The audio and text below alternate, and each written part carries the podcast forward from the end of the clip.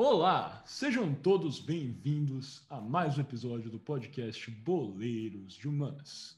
Como sempre, eu sou Miguel Galute Rodrigues, estou aqui hoje com meus co-apresentadores João Galute Rodrigues, diretamente de São Paulo, e Guilherme Ribeiro Paturi, diretamente de Toronto, no Canadá.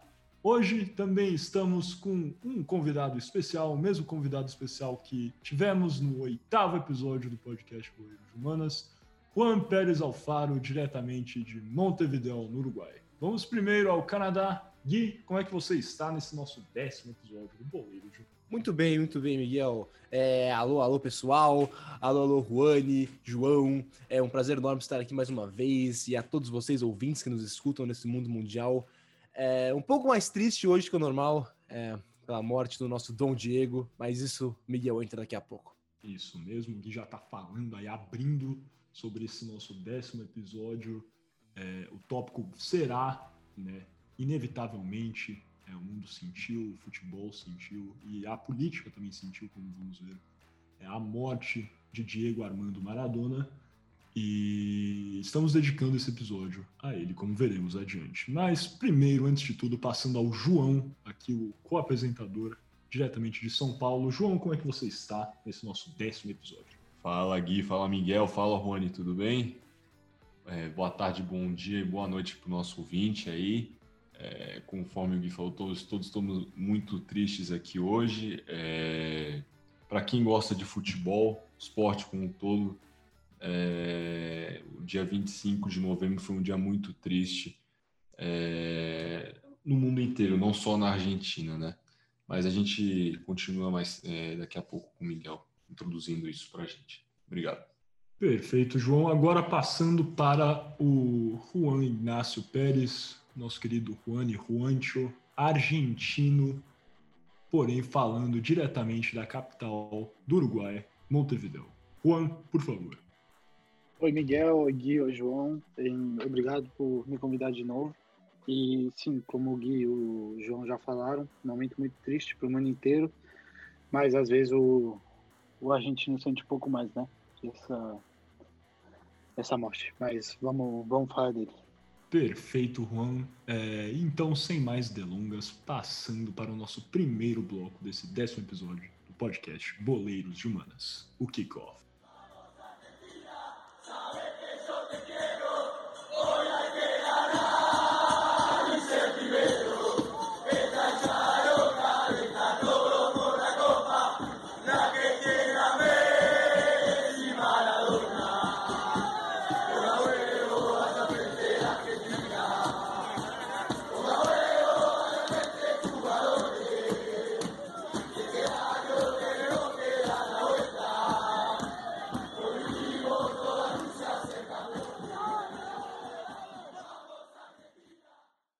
Sejam bem-vindos então ao Kickoff, nosso primeiro bloco aqui do podcast Boleiros de.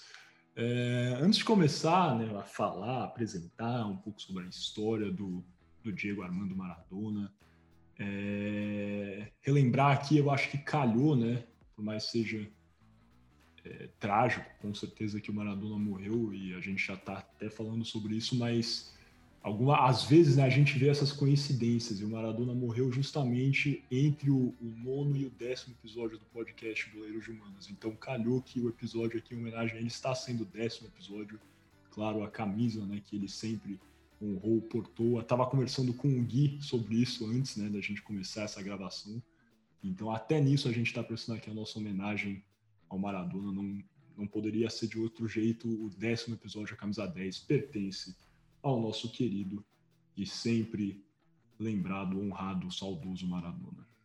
Passando então aqui, nesse nosso primeiro bloco kickoff, a gente vai falar um pouquinho sobre a infância do Maradona. É, alguns já devem saber que o Maradona é, tem origens bastante humildes. Ele é, nasceu num, na cidade de Lanús, né, na verdade, que é, é na província de Buenos Aires. Quando eu começar a entrar nessa parte geográfica, com certeza o Juan, que é de Buenos Aires, vai saber explicar melhor. É, mas é importante entender qual era o contexto histórico e também social da Argentina na época e como tudo isso auxiliou o Maradona a virar, de fato, esse grande ícone não só do futebol, é, mas acho que do espectro político, social, de tudo, né? Não só da Argentina, da América Latina e também no mundo.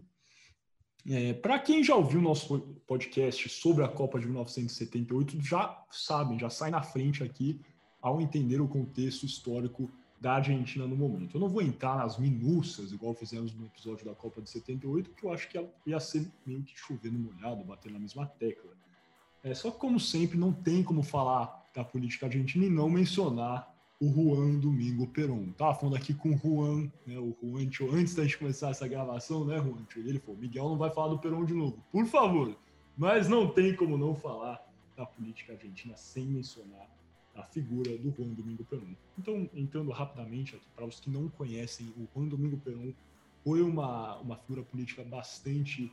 É, é um divisor de águas né, na política argentina. Eu acho que quem, de novo, ouviu o podcast da Copa de 78 vai lembrar dessa comparação, que é feita a miúde por historiadores, sociólogos, é, economistas, quando comparam né, as políticas de dois políticos entre o Perón na Argentina e o Getúlio Vargas no Brasil.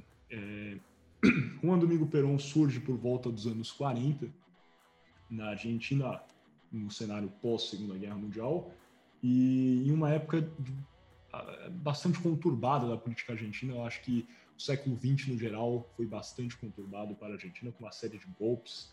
E o Perón, inclusive, avança, né? ele, ele, ele chega ao poder é, em, um, em, um, em, um, período que, que havia ocorrido é, um golpe né, destes que marcaram o século XX na Argentina.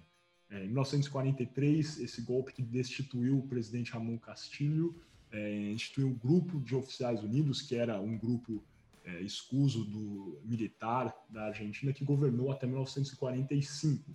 Lembrando que em 1930 já teria ocorrido, na verdade, havia ocorrido outro golpe, é, onde o famoso general José Félix Uriburu é, instaurou o regime que ficou conhecido depois como a década infame.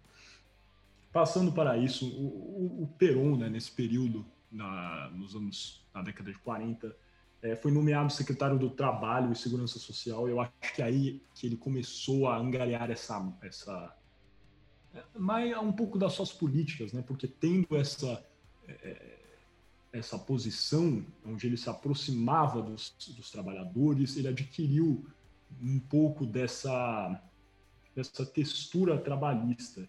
E as políticas de proteção aos trabalhadores foi, é, né, foram marcantes na carreira de Perón. Perón, aqui entrando novamente, não vamos passar muito tempo nisso, mas ele criou é, é, tribunais trabalhistas na Argentina, é, criou hospitais específicos para trabalhadores da construção civil, é, como, por exemplo, é, trabalhadores de linhas férreas, que é, uma, um, é um trabalho bastante perigoso, né? E, e o Perón foi o, um marco para ele criar esses hospitais específicos para os trabalhadores.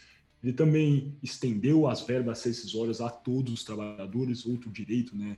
Uma salvaguarda para os trabalhadores importante criada pelo Perón, além de extensão de benefícios de aposentadoria a todos os trabalhadores e a criação de escolas técnicas para o aperfeiçoamento dos trabalhadores.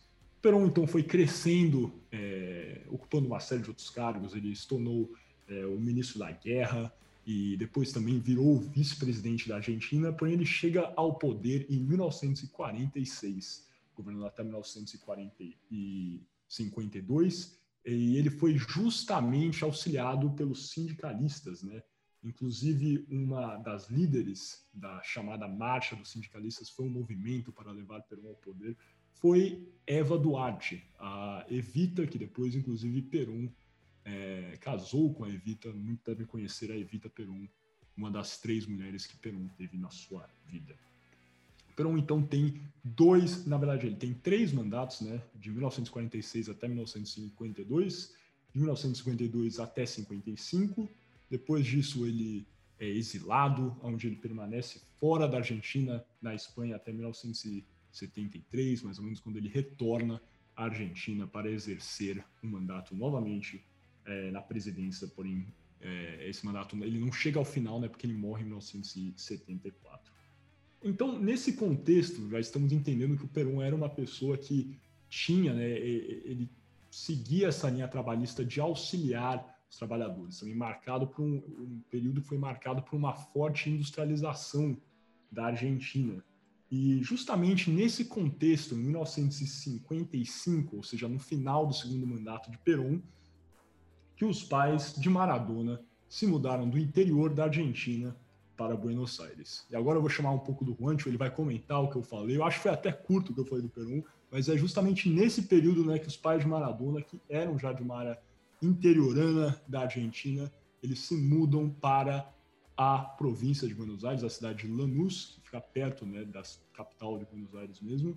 É, e isso também é, demonstra um pouco do que foi o governo de Perón, né, que foi marcado por um forte êxodo rural, ou seja, as pessoas que moravam nas áreas mais agrárias da Argentina foram para polos é, mais industriais, as metrópoles argentinas, e a família de Maradona é, participou disso, né? Foram da, de uma área mais interiorana para Lanús. Não é isso mesmo, Rôndio? Sim, em, o Lanús é um bairro no, é, no sul da província de Buenos Aires, está perto da cidade mesmo.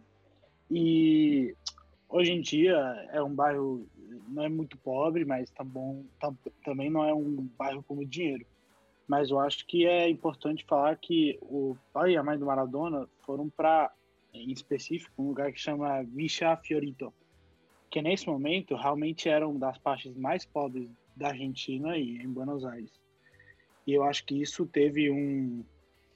Depois, quando a gente começar a falar quando o Maradona crescer e tudo isso, realmente teve um, um jeito de chegar nas pessoas muito grande, porque ele vinha de uma parte muito pobre e certas pessoas conseguiam se associar com ele. Mas tá, a gente deixa isso para depois, quando começar a falar do Maradona mesmo. É, eu concordo 100%. É, eu, igual falei no começo, né, na, na, apresentação desse episódio, eu acho que essas origens né, do Maradona são parte do folclore. Né? Ele, ele é muito querido, é, não só pelos argentinos, mas por todos, por ser uma pessoa que teve suas origens em um dos bairros mais pobres, não só de Buenos Aires, mas da Argentina, né? Igual você já falou aqui, Ronaldinho. E ele conseguiu, apesar de tudo, crescer e vir a ser, se não o melhor jogador de todos os tempos, um dos melhores, com certeza. E, e muito tem a ver com as origens dele, né? E, e, e, passa por isso aqui que eu já falei, a política argentina na época, é, de mudança, várias pessoas indo do interior para Buenos Aires e as áreas que rodeavam a capital argentina. É, e, o Juancho tocou bem aqui, além deles, dos pais, né, o, o Dom Diego, pai do, do Maradona e a Dona Tota, terem se mudado para Buenos Aires, eles se mudaram justamente para Vila Fiorito, que é, eu não sei exatamente como explicar, o Juan falou que era um bairro, né, exatamente, mas é uma região dentro é, de Lanús, que é bastante é, é paupérrima, né? Na verdade, até hoje em dia tem algumas dificuldades. É, na época que o Maradona viveu na Vila Fiorito, o acesso era impossível quando chovia, várias ruas é, ficavam alagadas. Isso é porque é uma região próxima do rio, né? O rio Riachuelo passa perto da Vila Fiorito e é de fato uma região muito pobre várias entrevistas Maradona, ele fala né, que a casa onde eles moravam foi construída pelo seu pai e o Maradona tinha sete irmãos, eu acredito, né? Então eles moravam todos naquela casa pequena construída pelo Dom Diego. É, era uma casa onde não havia banheiro, não tinha banheiro e eu falei aqui, né, sobre é, o alagamento da Vila Fiorito. É, inclusive o Maradona falava que é a construção do pai dele que era um pouco de terra batida, umas telhas não impedia a entrada de água da chuva, ou seja, quando tinha, né, quando alagavam as ruas da Vila Florito e até mesmo quando chovia, chuvas torrenciais é, em Lanús, é, a própria casa deles alagava. É, porém, o Maradona, sendo humilde, também várias pessoas falam disso, ele era uma pessoa que era muito grata aos seus pais, né? Ele fala em entrevistas, já sempre falou que é, os pais forçavam ao máximo para nunca faltar comida para os filhos, que quando ele comia, ele tinha certeza que a sua mãe ou seu pai tinham ido dormir aquela noite sem comida para providenciar é, esses mantimentos aos seus filhos. Então demonstra de fato como o Maradona veio, né, de uma, de um, de uma é, humildade, né, bastante grande e como seus pais né, fizeram de tudo para auxiliar é, o jovem Diego Armando Maradona. Nisso, nesse contexto, Maradona é, começou a jogar em algumas escolinhas de futebol, né, alguns times é, não juvenis, mas é, de crianças. Né? Acho que vamos começar a falar um pouquinho mais sobre isso no próximo bloco, no próximo bloco mas é, é importante tocar nisso, porque o Maradona, quando ele vira é, profissional aos 15, 16 anos, ele recebe como parte do contrato dele no Argentino Júnior, que foi o primeiro time do Maradona, é, a sua primeira residência com um banheiro na casa. Né? O Maradona leva a família dele inteira, pai, mãe, para morar com ele nessa casa alugada pelo Argentino Júnior, nessa residência nova deles. E é a primeira vez que o Maradona mora em uma casa com banheiro, demonstrando é a primeira vez que ele teve um banheiro na sua casa foi aos 15, 16 anos. É o que só ajuda a levantar de novo tudo isso, é, essa dificuldade que Maradona teve na sua infância. É, e ele saiu né, justamente da Vila Fiorito para morar nessa casa em 1976. Né? O Maradona nasceu em 1960, 1976, primeira vez que o Maradona teve uma casa com um banheiro. E muito disso é, é igual o Juan eu falar aqui, o que motiva né, esse amor tão, tão grande dos argentinos e de todos, inclusive em especial, né? O argentino é muito querido por uma camada é, mais pobre da população argentina.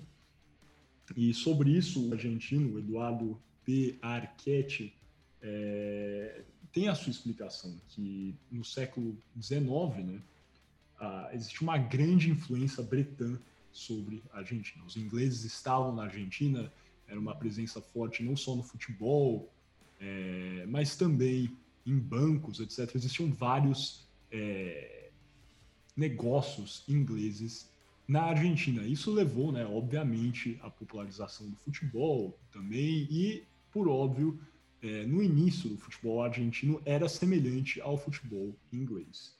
É, no entanto, o Arquette fala que conforme o futebol foi se moldando a América Latina e passando aos moldes argentinos, o que veio se popularizando não era, né, na verdade, o jogo como jogado na Inglaterra, com lançamentos longos, uma força brutal e uma disciplina técnica maior. O futebol latino é, combatia né, esse clichê do jogo do esporte bretão. É, era mais individualista, é, não era tão baseado numa disciplina técnica, é, tática total, é, ágil e habilidoso. E isso são tudo, todos, né, métodos que você pode utilizar para descrever o que foi esse jogo do Maradona.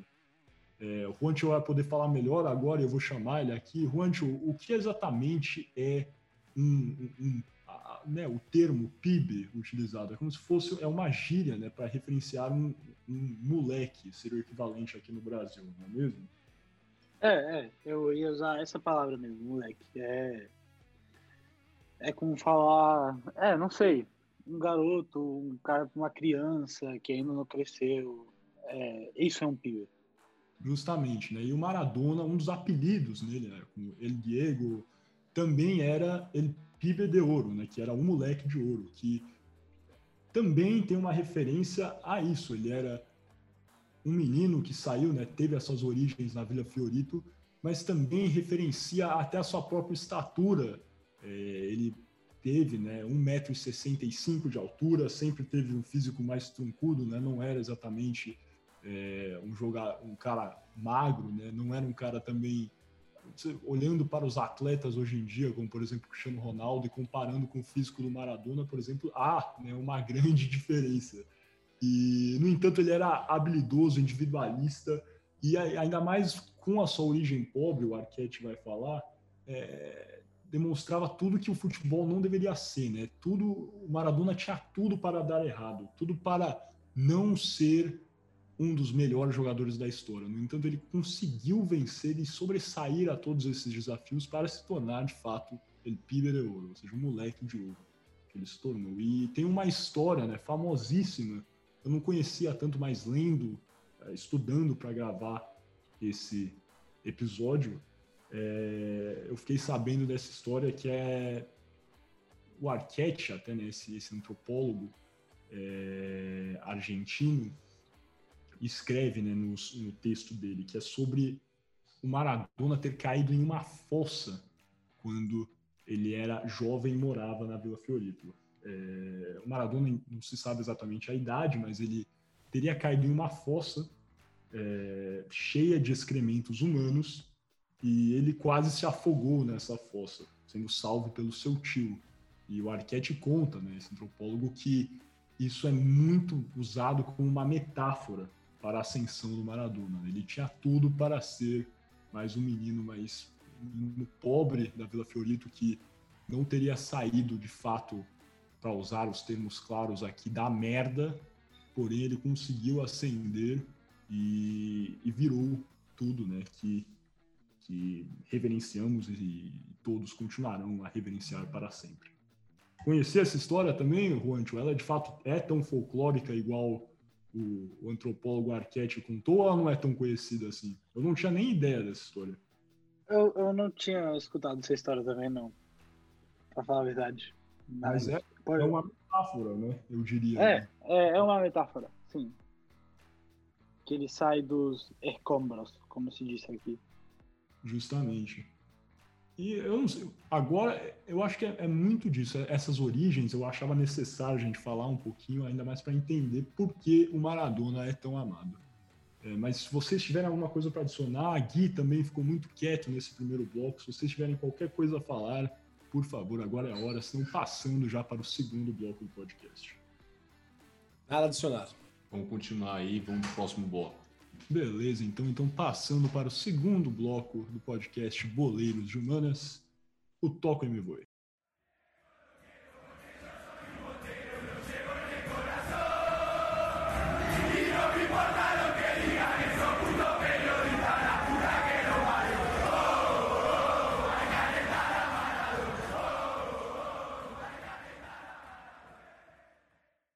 Agora passando então para o nosso segundo bloco, o bloco Toco e Memoi. E lembrando mais uma vez você está ouvindo o podcast Boleiros de Humanas, um programa Podercast, a divisão de podcast do jornal digital Poder 360. E agora no nosso Toco e Memoi vamos falar um pouco da carreira, um pouco não falar muito, na verdade, da carreira futebolística do nosso craque Diego Armando Maradona. E para começar, eu quero realmente ir ao, ao início da sua carreira, quando ele começou a jogar uh, aos 12 anos de idade, que foi quando ele ingressou uh, na base do Argentinos Juniors, que é um tradicional clube uh, argentino, né, Juani? É do bairro portenho de La Paternal, que se eu não estou enganado fica no, no leste é, da cidade de Buenos Aires. É, tô errado, Juani? Não, tá certo, tá certo. É ótimo. É, tô, tô bem na minha é, geografia bonarense, hein? É, mas bem, é, Quatro anos depois é, de ingressar na base, é, em 1976, com apenas 15 anos de idade, o Diego Maradona fez sua estreia profissional quando entrou como substituto quando o Argentinos Juniors jogava contra o Tacheres de Córdoba. O Miguel e o João conhecem muito bem o Tacheres de Córdoba, uh, pela primeira divisão argentina. E apesar de ter jogado bem, é, até aplicando uma caneta na sua estreia, o argentino saiu derrotado do campo por 1 a 0. É, e somente um mês depois, já com 16 anos, o Maradona marcou seu primeiro gol numa partida de futebol contra o San Lorenzo de Mar del Plata, não o San Lorenzo uh, de Almagro, que é o é tradicional clube também uh, da capital argentina. Mas talvez a primeira polêmica é, que envolveu o Diego Maradona foi em 1978, como a gente tocou um pouco nisso no episódio sobre a Copa de 78, que o, o técnico da seleção argentina, César Luiz Menotti, decidiu não convocar uh, Maradona para disputar a Copa do Mundo de 78. Foi realmente uma decisão uh, uh, que, mesmo controversa, dá para entender, tendo em consideração que o Maradona tinha 16 anos. O que vocês acham disso, gente? É, Gui, certamente é algo anormal convocar um menino de 16 anos para uma Copa do Mundo, né? É, acho que nunca Teve o pessoal que criticou, o, acho que foi o Dunga na época, em 2010, quando não convocou o Neymar e o Paulo Henrique Ganso, porém eles já eram mais velhos, mas 16 anos acho que eram, eram um pouco demais, né? É, exato. E, Sei, é, tudo bem, mas eu acho que isso é uma das grandes mágoas né, da vida do Maradona. Inclusive, para quem conseguir, tem alguns é, documentários muito bons sobre o Maradona e mostram entrevistas dele. É, inclusive, um, eu não vou lembrar do nome exatamente, mas saiu em 2019, então é bem recente. Que mostra, né, quando ele é campeão pelo Napoli, vamos falar com certeza aqui muito sobre a carreira dele na Itália. Mas quando ele vence né, o, o Scudetto, o primeiro título nacional dele no Napoli, em 1987, se a minha memória não está me falhando, mas é 87 mesmo. É, quando ele vence esse primeiro título, ele fala: esse é o título mais importante da minha vida. E ele já havia vencido né, a Copa do Mundo em 1986 pela Argentina. E aí perguntou para ele: Maradona, mas você venceu o título, a Copa do Mundo pelo seu país? Mas ele falou: é, mas aquilo não foi na Argentina, não foi com o meu povo. Eles tiraram, me roubaram essa chance de vencer com o meu povo em 78. Isso aqui foi para a minha família, né, o, o povo de Nápoles. Então isso sempre foi uma mágoa muito grande da carreira do Maradona, não poder vencer a Copa dentro da Argentina. É, exato, como eu falei, foi realmente talvez a primeira uh, controvérsia da carreira do, do, Maradona foi ele não ter sido chamado para a Copa de 78. Então tem, obviamente, opiniões divergentes se ele era muito novo, se ele deveria ter tido essa oportunidade. Mas a, a questão era que mesmo não tendo chamado ele para a Copa, é, o Menotti, de novo, o técnico da seleção, começou a chamar o Maradona para a seleção principal logo depois da Copa, é, para preparar o Maradona para a Copa do Mundo Sub-20, que ia acontecer em 79. Então, é, jogando agora na sessão principal em preparação da Copa do Mundo Sub-20, é, El Diego marcou o primeiro gol pela seleção em 79 contra a Escócia em Glasgow, garantindo uma vitória argentina por 3 a 1. Então, em agosto de 79, como eu ia dizendo, começou a Copa do Mundo Sub-20, sediada no Japão. E nesse torneio, o Maradona jogou muito bem, forçando milhares de argentinos a acordarem bem cedo devido ao fuso horário para assistir à seleção juvenil. E, e no fim, a Argentina se sagrou campeã é, numa final contra a União Soviética, com um gol do Maradona e, e, e uma vitória por 3 a 1. E o El Diego, inclusive, foi eleito o melhor jogador do torneio. E depois desse grande sucesso da seleção juvenil é, no, no, na Copa do Mundo Sub-20, o Maradona foi massacrado com propostas para deixar o Argentinos. O River Plate, inclusive, chegou a fazer uma proposta que faria o Maradona o, jogador mais bem pago da equipe missionária. Mas o PIB de Ouro decidiu que queria jogar pelo grande rival do River Plate, o Boca Juniors. E como o Boca se encontrava, diferentemente do River, em uma situação financeira muito delicada, o clube não podia pagar pelo passe do Maradona. Então, em 81, é, o Maradona se transferiu por empréstimo à, à equipe Reneice, é, com o Boca tendo opção de compra ao final desse empréstimo, algo que é muito comum é, no futebol atualmente. Eu até fiquei surpreso que isso acontecia nessa época. E, e a estreia de Maradona pelo Boca foi boa, né, João? Ele jogou bem, também contra o Tacheres, não foi? É, o Tajeres que você bem falou, eu e Miguel conhecemos muito bem, né, Gui? Mas, é, voltando à estreia de Maradona, foi boa. É, ironicamente, foi contra o Tajeres e foi excelente. Marcou dois gols é, e foi essencial para garantir aquela vitória de 4 a 1 é, mais para frente, o primeiro super clássico, derby disputado né, entre River e Boca, claro, é, de Maradona, foi sensacional. O craque argentino é, na Bomboreia é, venceu o River por 3 a 0, contando com um golaço dele. É, apesar dessa temporada de 81 ter muitos altos e baixos, o Boca se sagrou campeão depois de um empate frente ao Racing. É, esse seria o único título de Maradona no futebol argentino. É, se, eu não entendo, se eu não me engano, acho que o Maradona jogou é, menos de 60 jogos pelo Boca Juniors. Foi uma passagem bem rápida. É, um ano mais tarde, Maradona foi convocado para disputar a Copa do Mundo de 82 na Espanha. Apesar de altas expectativas sobre Maradona e a Argentina, é, não, a seleção argentina não saiu muito bem na competição. É, na primeira fase, a Argentina foi derrotada pela Bélgica por 1 a 0, mas venceu a Hungria por 4 a 1, com Maradona marcando seus dois primeiros gols em Copas do Mundo. A vitória por 2 a 0 frente ao El Salvador garantiu depois a classificação para a segunda fase. Na segunda fase, consistindo de quatro grupos com três seleções, com o ganhador de cada grupo indo para as semifinais, a Argentina foi massacrada, perdeu de 2 a 1 para a Itália e por 3 a 1 para o Brasil, em, em partida marcada pela expulsão de Maradona. É, assim, a Argentina foi eliminada e se despediu da Copa antes das fases finais. Uma grande decepção é, para a nação argentina. É, logo depois, é, depois desse grande fracasso, é, fracasso em 82, Maradona foi comprado pelo Barcelona é, por um valor recorde na época. É, hoje, nossos ouvintes devem conhecer os, as, os valores praticados do futebol. Naquela época, 5 milhões de libras é, era o valor recorde. Maradona foi comprado pelas 5 milhões de libras e apesar de, novamente, ele se transferir, gerar muita expectativa dos torcedores, a passagem de Maradona na equipe espanhola não foi das melhores, sendo marcada por lesões e controvérsias. É, mesmo estreando marcando gol no Barcelona, ele acabou sendo derrotado na sua estreia pelo Valência. Dois meses depois, em dezembro de 82, foi detectado uma hepatite no CAC argentino, que consiste, consistentemente teve que ficar fora dos gramados durante três meses. Maradona voltou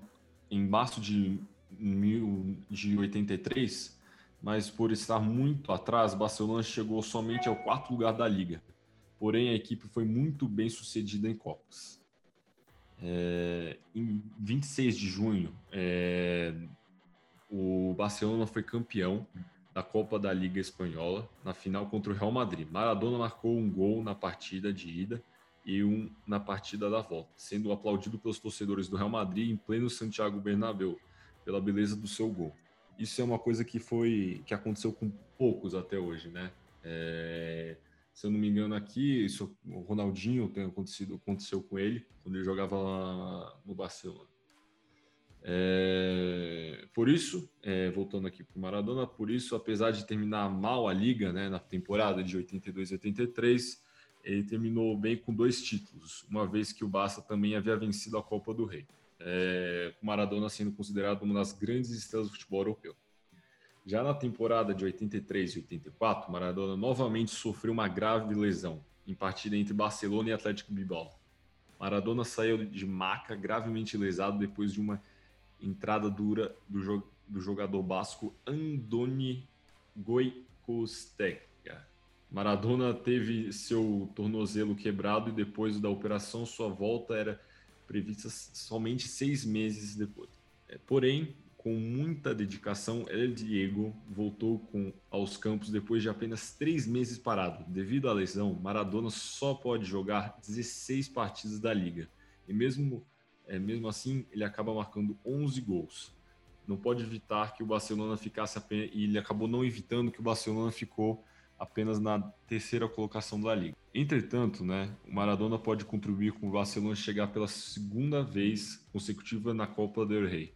Na semifinal, o clube catalão mais uma vez enfrenta o Atlético Bilbao, sofrendo mais uma dura entrada de gols e xingamentos racistas dos jogadores e torcedores do Atlético principalmente o meio-campista Miguel Sola. Maradona não aguentou. Após o final da partida, com o Atlético vencendo por 1 a 0, Maradona peitou Sola, que retrucou fazendo um gesto homofóbico ao argentino. Em resposta, Maradona cabeceou Sola, deu uma cotovelada na cara e o outro jogador do Bilbao e deu uma joelhada na cabeça de um terceiro jogador a equipe de Bilbao saiu em defesa de um, de um dos seus companheiros e o é, Igor que acertou ele com, com uma voadora, que foi o jogador que é, o lesionou naquela primeira passagem, acabou acertando ele com uma voadora. E com isso, a, a equipe do Barcelona entrou para defender Maradona e logo duas equipes brigavam fer, é, ferrosamente no gramado. Pois é, essa, é, briga, João. Essa, essa briga foi famosa, né, Gui? Foi, exato. Isso que eu te dizer. Essa briga foi, foi famosa. É, você, você já escutou também, né, Rony? Essa, essa briga dele no Barcelona talvez foi a coisa mais marcante é, da passagem dele. É, isso é muito lembrado na Argentina, essa briga dele que aconteceu é, entre o Barcelona e o Atlético de Bilbao, ou é uma coisa mais ignorada? Não, eu não acho que é ignorada, em... mas também não acho que é tipo a primeira coisa que falam. Tipo, quando alguém fala Maradona de Barcelona, ninguém fala ah, briga primeiro. Uhum. Mas, mas sim, é, é uma coisa que é uma briga bastante conhecida no mundo de futebol. Isso com certeza. É, é. E, mas essa, essa briga, apesar de ter sido violentíssima e ter feito com que o Maradona é, tivesse que sair do Barcelona, porque realmente depois disso o clima ficou insustentável. Ele foi suspenso por três meses de qualquer competição espanhola. E, e ele acabou se sentindo muito injustiçado, não só pela Federação Espanhola, mas também sentiu que o Barcelona não havia feito o suficiente para defender ele. Mas teve uma coisa boa que saiu dessa briga, que por ela ele teve que sair do Barcelona e, consequentemente, no verão de 1984, Maradona saiu da Espanha vendido por 7 milhões de libras, que novamente quebrou o recorde mundial de transferências e foi para a Società Sportiva Calcio Napoli. Ó, tá meu, meu, meu italiano aí, Miguel. É, e, e, então, ele se transferiu para o clube em que ele seria um rei. Não é mesmo, Miguel? Como é que foi essa chegada dele em Nápoles? É, a chegada do Maradona em Nápoles acho que foi tão barulhenta quanto a saída dele do Barcelona, né? Você já falou aqui da briga que ele teve contra é, o Atlético Bilbao e também é, acho que essa briga ficou ainda mais marcada porque né, essa lesão do Maradona foi justamente uma partida contra o Atlético Bilbao, né, que o vou saber a pronúncia basca exatamente, mas o. Nem eu sabia falar.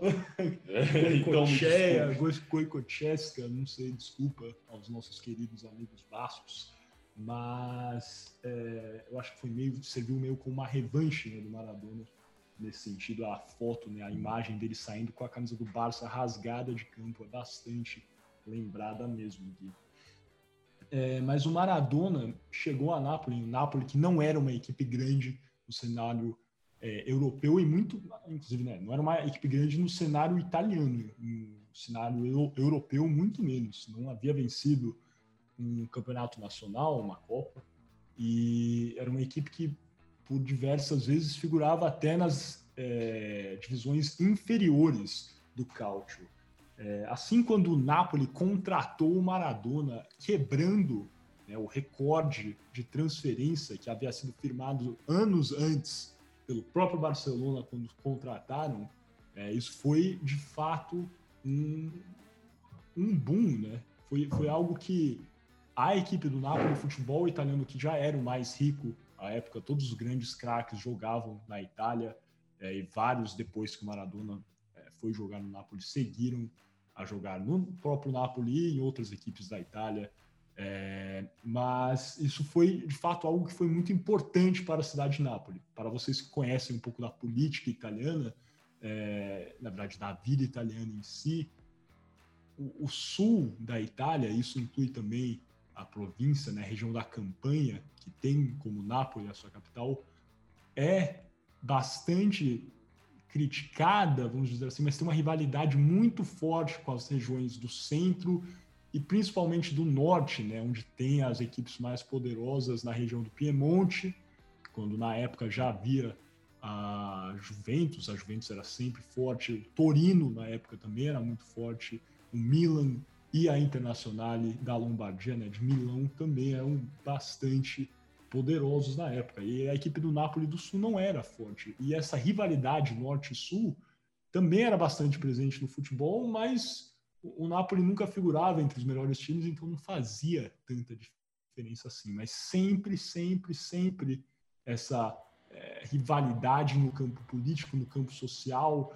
É, os italianos, né, alguns um pouco mais retrógrados, se referem a Nápoles e ao sul da Itália como a África, né?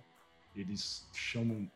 Vou tocar um pouquinho mais disso no próximo bloco, mas falam que Nápoles é uma cidade bastante perigosa, cheia de ladrões, e de fato há é, um enorme preconceito né, por uma parte é, dos italianos do norte contra é, os napolitanos e os italianos do sul. Então, assim, quando o Diego Armando Maradona, muito provavelmente o melhor jogador do mundo à época, foi contratado pelo Napoli, isso foi algo gritante, igual Gui falou aqui. E não por acaso ele foi apresentado no estádio São Paulo no dia 5 de julho de 1984, com cerca de 75 mil torcedores presentes. É sempre bom lembrar aqui né, que o estádio São Paulo agora irá se chamar Estádio Diego Armando Maradona, outra homenagem da equipe do Napoli para é, Diego Armando Maradona. Para vocês que não viram, é, ontem, dia é, 29 de novembro de 2020, é, o Napoli prestou outra grande homenagem ao Diego Armando Maradona, ao minuto 10 da partida contra a Roma. É, todos os jogadores pararam de jogar e bateram palmas por um minuto, algo que se repetiu em todas as partidas da Série A nessa rodada. Então, uma linda homenagem, esta também do Napoli para o Maradona. Mas voltando aqui à apresentação do Maradona, né, em 84, no estádio São Paulo, para 75 mil torcedores. É... Maradona chegou, né, de fato, para mudar o Napoli, avançar um patamar, tendo visto que a equipe havia escapado do rebaixamento por somente um ponto na temporada anterior. Antes da chegada né, do Maradona, igual eu já toquei, é... as equipes eram somente é, dominadas é, as equipes que dominavam né, eram do norte da Itália, ou até mesmo de vez em quando uma equipe do centro vencia, mas geralmente as equipes de Piemonte, né, na cidade de Turim, e as equipes de Milão eram as equipes que faturavam os títulos. É, nenhuma equipe do Sul, não somente o Napoli, nenhuma equipe do Sul italiano havia vencido um Scudetto. E então passando aqui para como foi né, esse início do Maradona, apesar da temporada né, de 1984 1985, a primeira temporada dele ter sido razoável, Napoli atingiu um resultado de meio de tabela, é, com, inclusive acho que o campeão daquela temporada foi o Elas Verona, se eu não me engano, outra equipe do norte, né, é, da região do Vêneto. A de 1985 e a de 1986, né, 85 e 86, era a que mais prometia. É, o Maradona teve a chance de jogar com diversos reforços e o Napoli conseguiu chegar ao terceiro lugar e se classificou para a Liga Europa. Agora a gente vai fazer uma side aqui, né, Gui, antes da gente continuar sobre a carreira dele do Napoli. Vamos falar um pouquinho da Copa de 86, né, para basear nessa exploração da carreira dele uma ordem cronológica. Depois vamos voltar a entender como o Maradona de fato se tornou o rei de Nápoles, né? Mas primeiro a gente tem que entender o que foi essa vitória no México em 86 e depois Maradona irá retornar à Itália e de fato irá ser coroado como o rei de Nápoles com diversos títulos. Gui, conte um pouco sobre a Copa do México. Exatamente, agora eu queria entrar aqui um pouco na, na Copa de 86, a Copa do México. Eu queria fazer essa parte com o Rony, eu queria também ouvir muito o que ele tem para dizer sobre isso. Porque depois do fracasso de 82, a seleção, a seleção argentina passou por, obviamente, diversas mudanças. E a principal delas foi que Carlos Salvador Bilardo é, substituiu o, o, o, técnico César Menotti, que era o técnico campeão do mundo em 78, mas também o técnico que protagonizou o fracasso de 82. E, e assim que o Bilardo assumiu, ele deu a faixa de capitão para o Maradona. E bom lembrar que essa faixa de capitão antes era do, do Passarella. E, e a, a, campanha argentina começou no dia 2 de junho com uma vitória de 3 a 1 é, contra a Coreia do Sul e depois a seleção albiceleste empatou com 1 a 1 com a campeã Itália, com um gol de Maradona.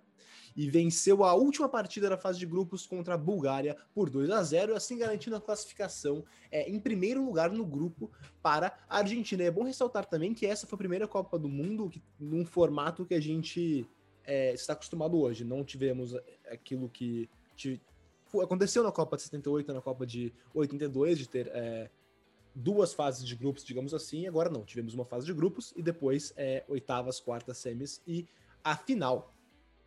E as oitavas de final do Copa de 86 não foram tão. É, é, não, não, foram tão importantes. A Argentina enfrentou o Uruguai. O Uruguai tinha uma seleção até forte, com Francescoli é, ali no ataque, mas a Argentina venceu por 1 a 0 Mas agora que chegamos aqui nas quartas de final, entre a Argentina e a Inglaterra, que seria um dos maiores jogos da história das Copas. Mas eu queria entender primeiro, Rony, se você pudesse me explicar qual a importância desse jogo? Ele tem uma importância gigantesca, antes de eu entrar em como foi o jogo. Sim. Primeiro, primeiro eu quero falar do, das mudanças que você falou, e agora eu acho que eu vou estar falando mais com as palavras do meu pai, que, que as minhas, né? Porque ele conseguiu assistir tudo isso.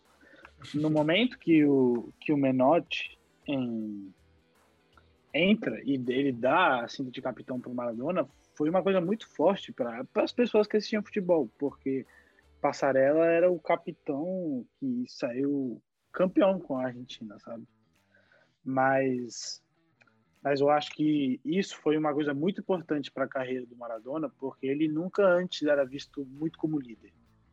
E a paixão que ele sentia de jogar na seleção, e ele sendo o capitão da seleção, a pessoa que representa, fez crescer muito ele, tipo, como, como jogador, como pessoa e mais seu mito ainda. Em, tá, depois o que você falou do, do jogo da Inglaterra, sim. É muito, é muito lembrado esse jogo por todo o contexto histórico que tem atrás. Que faz dois anos a Argentina estava brigando contra a Inglaterra na Guerra das Malvinas. E, e foi, foi uma coisa muito forte que, que que foi tipo uma revanche para a Argentina, sabe? Que, que a gente não ia ganhar essa guerra, que muitos jovens morreram. Para a Argentina, a seleção de futebol, a coisa mais importante, o esporte mais importante, ganhar da Inglaterra era uma coisa tipo, tá, a gente a gente ganhou de vocês no futebol, sabe? E pronto. Tem uma tem não sei, tem tudo muito a ver com isso das Malvinas, porque até a, a, o, o, que o Maradona fala antes do jogo para os seus companheiros da Argentina é muito famoso isso. Tem, pode pesquisar vídeo e tudo. Tem vídeos dele falando, tipo, a gente tem que ganhar esse jogo, a gente tem que ganhar esse jogo porque mataram seus irmãos, mataram seus amigos, mataram seus conhecidos. Foi assim a, o, a, a como a, a conversa antes do jogo. Então, realmente, toda a Argentina e mais os 11 que jogaram entraram com, com uma vontade de ganhar. E depois, a parte de tudo isso, vem a, o gol que dá o nome de Deus para ele, basicamente, com a mão. E se isso não for suficiente, vem um dos melhores gols da história do futebol. E nada, é, é isso. E você pode falar com, com qualquer pessoa dessa geração argentina. Como eu falei com meu pai ontem, todos esses dias, depois da morte, é o jogo que mais representa o Maradona, é o jogo que mais representa a Argentina e é o melhor jogo que as pessoas viram ele jogar. Só isso, né? é o jogo que definiu é, o deus Diego Armando Maradona. Eu queria entrar rapidinho, Juan, você já descreveu muito bem, mas eu queria só fazer uma, uma rápida explicar rapidamente como foi o jogo. E como você falou muito bem, esse jogo foi realmente. É, a Argentina entrou em campo com a cabeça uh, que não era um jogo, era uma guerra. E a Argentina foi um jogo extremamente disputado. E aos 51 minutos do é, segundo tempo, obviamente, o Maradona abriu o placar, como estava falando Juani, com a famosa mão de Deus. É quando em disputa com o goleiro inglês Peter Shilton, o Maradona tocou na bola com seu punho esquerdo e a mandou em direção do gol. E depois do jogo, perguntado, perguntaram para ele se ele teria encostado a mão na bola, o Maradona respondeu: uh, No la toqué, foi a mano de Deus. Ou em português, eu não a toquei, foi a mão de Deus. E por isso, não só o nome é de a mão de Deus para o nome do gol, mas como o Rony falou, é porque ele tem esse apelido de Deus. É, e o segundo gol também, como o Rony falou, foi ainda mais incrível porque somente quatro minutos depois, Maradona partiu do campo de defesa, driblou seis jogadores ingleses e marcou um golaço, eleito inclusive em 2002 como o maior, é, o gol mais bonito da história das Copas. Mas muito melhor que eu, é, aqui a voz do narrador argentino Victor Hugo Morales descrevendo o gol del siglo. Ahí lo tiene Marabona, lo marcan dos, pisa la pelota Marabona, arranca por la derecha el genio del fútbol mundial, y es el tercero a tocar para Borruchaga siempre Marabona, Sergio, Sergio, Sergio, ta, ta, ta, ta, ta, ta, ta. Gol! Gol! Tira gol! Gol! Gol! Gol! Gol! Gol!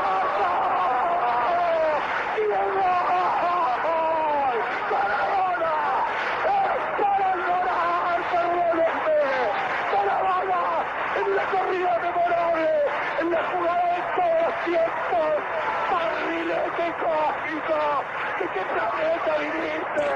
Para dejar el caminotante inglés, para que el país se opulle apretado, gritando por Argentina. Argentina 2, Inglaterra 0. Diego, Diego, Diego Armando Maradona. Gracias Dios por el fútbol, por Maradona, por esas lágrimas, por este Argentina 2, Inglaterra 0. É, realmente essa narração é, é histórica. Não só é o gol mais bonito da história das Copas, mas gerou uma das narrações mais legais da história é, do futebol. E Mas, é, bem, a Argentina vencendo por 2 a 0 no final do jogo, os ingleses descontaram e o marcador final foi 2 a 1 e a Argentina classificada para as semifinais. É, é, nas semifinais foram um pouco mais fáceis, a Argentina venceu quase protocolarmente a Bélgica por 2 a 0 com dois gols do Maradona e se classificou para a final do Mundial enfrentando a Alemanha Ocidental na final, a Argentina abriu 2 a 0 Parecia que ia ser um jogo tranquilo, mas cedeu dois gols. Os alemães empataram 2 a 2 Mas com uma assistência genial de Maradona, a Argentina marcou mais um, fez 3 a 2 e se sagrou bicampeã mundial no Estádio Azteca. E Maradona, como capitão, levantou a taça. E eu queria te perguntar, Juani, é, se o jogo contra a Inglaterra acaba sendo mais importante do que a final, não?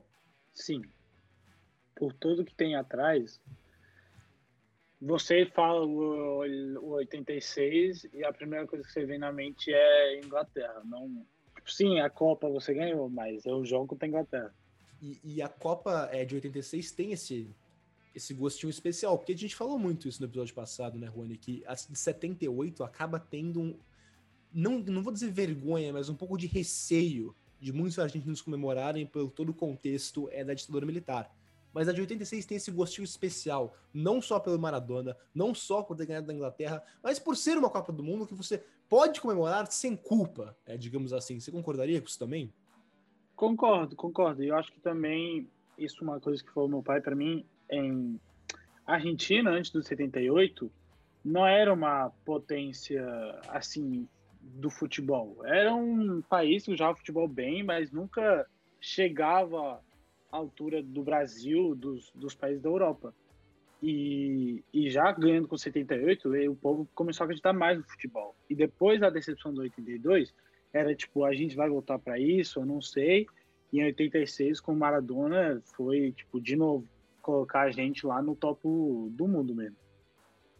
É, foi realmente, realmente uma campanha incrível. É, o, para mim, um, o maior jogo da história das Copas foi esse a Argentina e Inglaterra, com certeza o Rony concorda comigo. Não sei só, se só o. um comentário antes da gente terminar de falar aqui sobre a Copa. Eu, vocês perguntando aí, né, sobre se o jogo teria sido mais importante ou não. Eu concordo 100%. Quem sou eu para concordar? Inclusive do Juan, né, um argentino é, que tem essa conquista ao nome dele também. Mas eu acho, eu gostaria até de fazer esse questionamento. Eu acho que esses dois jogos, tanto a final contra a Alemanha como é, as quartas de finais contra a Inglaterra demonstram o tipo de jogador que o Maradona havia, se, é, havia tor se tornado na época, né? Porque contra a Inglaterra ele decidiu fazendo o gol da mão de Deus e o gol do século. A Argentina vence por 2 a 1 e contra a Alemanha, apesar dele não ser decisivo no quesito de fazer gol, ele é muito decisivo em liderar, né? Ele fala bastante o jogo inteiro, ele orienta o time, é de fato o capitão que a Argentina precisava. E apesar de não fazer gol, ele dá uma das assistências mais bonitas da história, né? No final pro, pro Charga, eu acho que era o nome, né? Do, meia cancha lá da Argentina. Boruchaga. Boruchaga, aí, pronto.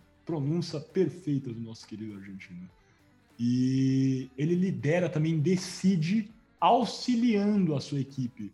Ele é protagonista no quesito de assistência também. Então isso demonstra como o Maradona havia se tornado né, esse jogador bastante versátil né, nesse quesito também. Então acho que esses dois jogos são importantes porque demonstram essa, essa ambivalência do Maradona em 1986, época que ele estava a quilômetros do segundo melhor jogador do mundo. Exatamente, exatamente. É, assina embaixo, Miguel.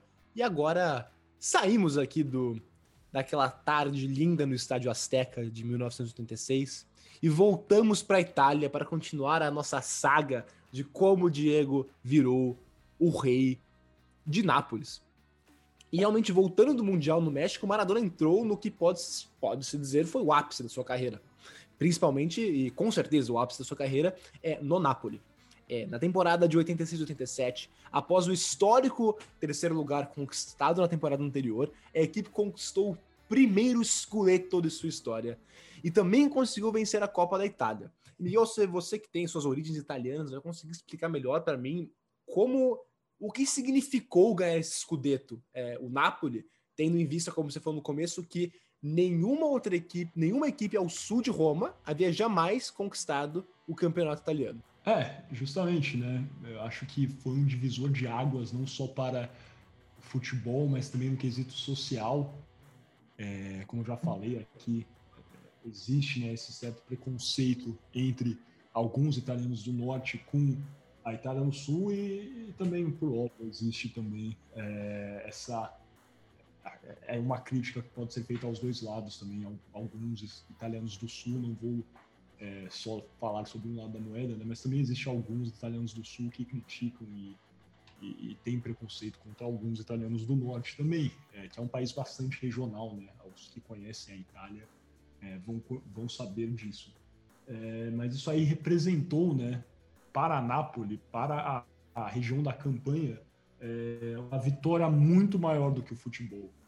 É, foi uma forma de mostrar que essa pequena equipe na, na época poderia não só contratar o melhor jogador do mundo, como vencer de todas as outras equipes que eram acima é, do Sul, né, melhores, em outro patamar. Colocou o Napoli, o Napoli e a cidade de Nápoles no mesmo patamar de Turim, de Milão.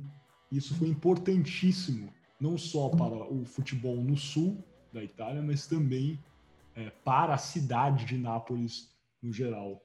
É, eu tive a sorte de poder viajar para Nápoles uma vez já, e lá é, é fato, não existe quase torcedores de outras equipes na cidade de Nápoles. É uma cidade que vive e respira o futebol, é, o santo padroeiro da cidade é o São Genaro, né? São Genaro, mas existem pessoas até que defendem que o Maradona é mais santo do que o São Genaro, porque justamente é, ao trazer né, este título, acho que o primeiro título é, com certeza o mais importante, depois a gente vai falar que o Maradona venceu outro, venceu Copa, é, a Liga Europa, mas esse primeiro Scudetto foi importantíssimo para alavancar né, essa, esse sentimento do sul da Itália e, de fato, essa primeira conquista do Campeonato Nacional Italiano em 1986/87 foi importantíssimo para isso, sim. É como dizem os, é, os napolitanos, é, vou, vou facelar essa pronúncia, é Obisto Maradona, uma música genial que a torcida do Napoli é, canta é, no agora estádio Diego Armando Maradona. E, e eu queria te perguntar também, é, o fato do Diego ter feito toda essa história no Napoli, ter sido campeoníssimo é, lá, faz com que muitos argentinos tenham, uma, no mínimo, uma simpatia é, pelo Napoli na Itália? Sim, eu acho que tem. tem. Acho que também tem que lembrar que nesse momento não era tão fácil. Não, não, não, não acontecia, né? Você não pode ver o jogo do Napoli antes como você podia, você pode ver hoje em dia. Então nesse momento, tipo, todo argentino era torcedor do Barcelona, do Napoli, porque a única coisa que você podia ver era o gols do Maradona que ele fazia, sabe? Então, sim, todo mundo de certo jeito virou em torcedor do Napoli. E também pegaram essa um pouco de carinho, um pouco de. É, com o Napoli por causa das semelhanças, eu acho que, da vida do, do Maradona e o que era o Napoli, né? Os dois. Dois, duas pessoas. Uma uma pessoa pobre, que estava num lugar muito pobre, o Napoli, o mais. considerado a cidade mais pobre da Itália no momento, e como uma pessoa conseguiu levar um país e uma cidade para cima, né? E acho que por causa disso também gerou muito carinho entre a gente e essa semelhança um pouco que o, o que o Maradona fez com a Argentina e que o Maradona fez com o Napoli. É, é, eu, eu imaginaria que realmente é os torcedores, uh, os amantes da seleção albiceleste, principalmente, é, tem esse carinho pelo Napoli. E, mas então, voltando aqui para a carreira do Maradona é, em Nápoles, é, na temporada seguinte, então, estamos agora na temporada é, 88, 89, é, o, o, brasileiro é, careca, ídolo do São Paulo, é, chegou ao Napoli e formou o trio de ataque conhecido como Magica, ou seja, Ma de Maradona, Di é do atacante Bruno Giordano e K do Careca. E nessa temporada o Napoli chegou em segundo lugar, com Maradona, com Maradona levando a artilharia da competição com 15 gols. E a próxima temporada foi ainda melhor é, para, para o Maradona em si e para, para o Napoli, claro. É, mesmo tendo chegado só em segundo na liga, o Napoli venceu a Liga Europa com um gol de Maradona de pênalti na final e conquistando então o primeiro e, se não me engano, único título internacional napolitano. E na temporada subsequente, agora em 89 90, o Napoli conseguiu o seu segundo scudetto, com, é, numa campanha que contou com 16 gols de Dom Diego. Então, eu não vou ficar aqui me repetindo, mas é, como o Miguel falou, é, a chegada do Maradona, o Rony também falou isso, a chegada do Maradona em Nápoles revolucionou o clube e a cidade. Um clube que nunca havia ganhado um sequer título italiano, agora tinha dois Scudetti e um, uh, uma Liga Europa. Então, é, dispensa comentários o que o Maradona fez é, em Nápoles. Uh, algum outro comentário, é, vocês, sobre a história do Maradona em Nápoles, algo assim, antes de eu partir para ida dele, é, para a ida, a saída dele do clube? Nada a declarar. Vamos agora partir então para o que ocorreu depois, né, dessa desse período vitorioso do Maradona em Nápoles. Sim, então depois de ser o rei de Nápoles, de trazer diversas conquistas para o clube. É, a, o final da passagem do, pelo, do Dieguito em Nápoles não foi. Uh, não acabou da maneira é, mais bonita de todas.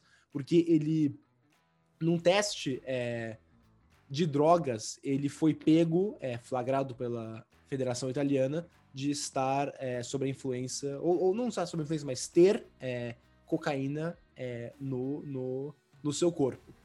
E isso criou um mal-estar entre o clube e o jogador, e acabou que o Maradona é, foi. Primeiro, ele foi punido é, por 15 meses é, de não poder jogar pela seleção, pela Federação Italiana, e depois de cumprir essa suspensão, o Maradona é, deixou é, a equipe do Nápoles em 1992. Justamente, então, mesmo tendo interesse do Real Madrid, até do Olympique de Marseille, ele resolveu ir jogar é, é no Sevilha. Então, ele chegou ao Sevilha em 1992 e ficou lá só por uma é, temporada. Mas é importante ressaltar também, né, Juan? Não sei se você quer falar sobre isso. Teve nesse meio tempo, entre a, saída conturbada do Napoli e a chegada no Sevilha, tivemos a Copa de 90. Você quer falar um pouco da Copa de 90? Sim, eu queria falar duas coisas assim bem importantes. Uma era que nesse momento, né, o, o Maradona já estava numa relação meio ruim com o Napoli e para ele na seleção realmente era uma coisa era uma coisa que ele esperava. Ele gostava muito de jogar pela seleção argentina. E mais nesse time, né? Que no 86 a gente saiu campeão e, e todo mundo sentia, até, até a própria seleção, que eram imbatíveis, né? E todo mundo achava e queria que no, no ano 90 a gente podia ser bicampeão. Obviamente, como todo mundo sabe, é, acabou não acontecendo, né? Mas acho que também aconteceu uma coisa muito forte que, que foi no jogo, né? Do, da Itália contra a Argentina. Que foi, acho que foi quando acabou a relação entre o povo italiano, tirando do Nápoles, com, com o Maradona o famoso, o famoso jogo que Maradona ganha sozinho, basicamente. E, e todo o povo italiano começa a odiar ele porque ele coloca as pessoas de Nápoles contra a Itália mesmo. Mas acho que também foi muito forte para o argentino isso, porque por algumas declarações que ele fazia, as pessoas, alguns, algumas achavam que ele gostava mais do Nápoles que na Argentina. E, e ganhar desse jeito da Itália, mais em Nápoles mesmo, foi muito forte e, e os argentinos realmente sentiram muito isso. Exatamente. É, muito boa sua explicação, Rony. E você quer Antes de eu continuar aqui, voltar para a entrada, volta dele para a Argentina em 94, quando ele foi jogar pelo Newell's Old Boys, é, você quer falar um pouco da Copa de 94 também, já engatar para a gente terminar com essa sobre a história do El Diego na seleção? É, é eu acho que 94 tem outro contexto totalmente diferente ao, ao que era a Copa do 90. A Argentina tá, vinha de sair segundo, a Argentina tinha muita expectativa, mas o Maradona não estava no, no seu melhor momento. Mas ele, para a Copa de 94, a gente tinha um time muito bom e ele começou a treinar muito para essa Copa. Ele, o foco dele sempre era essa Copa. E todo mundo viu isso. Todo argentino sentia isso e sabia que ele estava trabalhando muito forte para essa Copa. E e todo mundo sabe o que aconteceu, né? Que, que tiraram ele do campo. E para o argentino foi muito forte isso. E foi realmente uma decepção, mas nem com a seleção, nem nada disso. Foi uma decepção porque ele. Foi uma decepção com ele, decepção com ele mesmo. Porque tinham visto que ele estava tentando, ele estava trabalhando muito para jogar bem essa Copa. E, e quando aconteceu isso, o argentino, o jeito ficou muito bravo com ele. Porque porque nada, todo mundo tava com uma expectativa muito alta e. E ele era o cara. Sem ele a gente não ia ganhar e a gente não ganhou. E o argentino estava muito decepcionado. É, é só isso que eu queria falar do 94. Realmente, como só ele saindo, só ele indo embora, causou uma coisa muito forte. N não ódio no argentino, mas sim como uma certa de por que você fez isso. E foi muito forte para ele sair dessa. Muito bem, muito bem. Bela explicação, Rony. Então, só passando aqui para rapidamente, para terminarmos a carreira é, de clubes é, do Diego Maradona, ele então ficou, como eu disse, no Sevilha por um ano, onde ele deixou a equipe em 93. Em 93, ele foi para o Newell's Old Boys, equipe é, de Rosário, na Argentina, que marcou a volta dele para o seu país natal. É, mesmo com ele estava negociando, na verdade, com o clube que revelou ele, o Argentinos Juniors, mas acabou que ele foi para o Newell's Old Boys, onde ele jogou pouco, na verdade. Se eu não me engano, ele jogou cerca de 10, 15 partidas na equipe de Rosário antes de voltar para o Boca Juniors, onde ele encerrou a carreira, mas ele jogou no Boca Juniors na, entre 1995 e 1997 não conquistou nenhum título, o Boca está passando por um momento conturbado. É, nesse momento, Maurício Macri, é, que é, atualmente é ex-presidente da Argentina, é, era presidente do Boca e o Maradona não se bicava com o Macri. É, os dois entraram em bastante conflito, era realmente conturbado o clima no Boca nessa segunda passagem do Dieguito, mesmo ele sendo amado pelos torcedores reneses, ele era, ele tinha muito conflito com a diretoria. E um detalhe, factoide legal, digamos assim, para nossos torcedores porteiros. É, em, na última, o, o Diego Maradona é, jogou com o ídolo mais recente do Boca, o Juan Román Riquelme. Eles jogaram juntos é, em 1997, salvo engano, é que foi a primeira temporada profissional do Riquelme e a última temporada do Diego Maradona, que se aposentou justamente em 1997. E é isso. Com isso, concluímos essa saga, a história futebolística do Diego Maradona. E vamos agora falar um pouco da vida pessoal dele, da vida pós-cancha. É, mas antes, algo a declarar, João, Miguel, Juani. É, só fazendo o último side aqui, né? É, nessa semana, foi uma semana onde tiveram vários programas né, esportivos, é, jornalísticos, tudo cobrindo né, é, a morte do Diego Armando Maradona, falando várias declarações e assistindo um programa é, esportivo, eu vi uma declaração sobre a participação do Maradona na Copa de 90 na Itália, e onde a Argentina foi longe, foi bem, né? Perdeu a final para a Alemanha Ocidental, é uma partida que foi bem próxima, e eu acho que, acima de tudo, é, essa declaração demonstra como Maradona era de fato um líder é, foi dada, eu não lembro exatamente o programa esportivo que foi, mas falava que essa foi a Copa, inclusive, onde a Argentina acabou por eliminar o Brasil, né? Aos que lembram daquele cântico argentino, Brasil, decime que se siente, quando eles falam que os brasileiros ainda choram por causa da Itália, que a gente lembra da Itália, justamente é uma menção a essa Copa de 1990 na Itália, onde a Argentina acabou por eliminar o Brasil com um gol de Canidia. E em uma declaração, as pessoas falam que estaria, né, o Maradona estaria é, lá no ônibus é, com os jogadores argentinos e próximo estava o ônibus da delegação brasileira, né? ou seja, a Argentina estava lá, vários jogadores comemorando, etc. E o Maradona pediu para que todos ficassem calados em sinal de respeito, que não zombassem dos brasileiros, apesar de serem rivais, né? Argentina e Brasil, é, quiçá a maior rivalidade é, no campo das seleções no futebol. E Maradona pediu que os jogadores demonstrassem respeito, acima de tudo, aos brasileiros. Isso acho que demonstrava né, toda essa humildade ainda que o Maradona carregava, sempre carregou. Ele teve lá suas, suas polêmicas, o Juancho já tocou bem nisso. É, já teve também a sua série de declarações polêmicas, também já jogou lenha na fogueira nessa rivalidade Brasil e Alemanha, e Alemanha, desculpa, não, Argentina, mas a verdade é que é, o Maradona adorava o Brasil, é, já veio por diversas vezes ao Brasil jogar em amistosos, é, depois de se aposentar também, adorava o carnaval. É, então, eu, eu, acho que demonstra né, também o, o, motivo pelo qual o Maradona é tão querido por todos e até mesmo os brasileiros. Muito bem, é, com isso então vamos passar para o nosso terceiro e último bloco dessa primeira parte do podcast Poderes de Humanas, o arremate.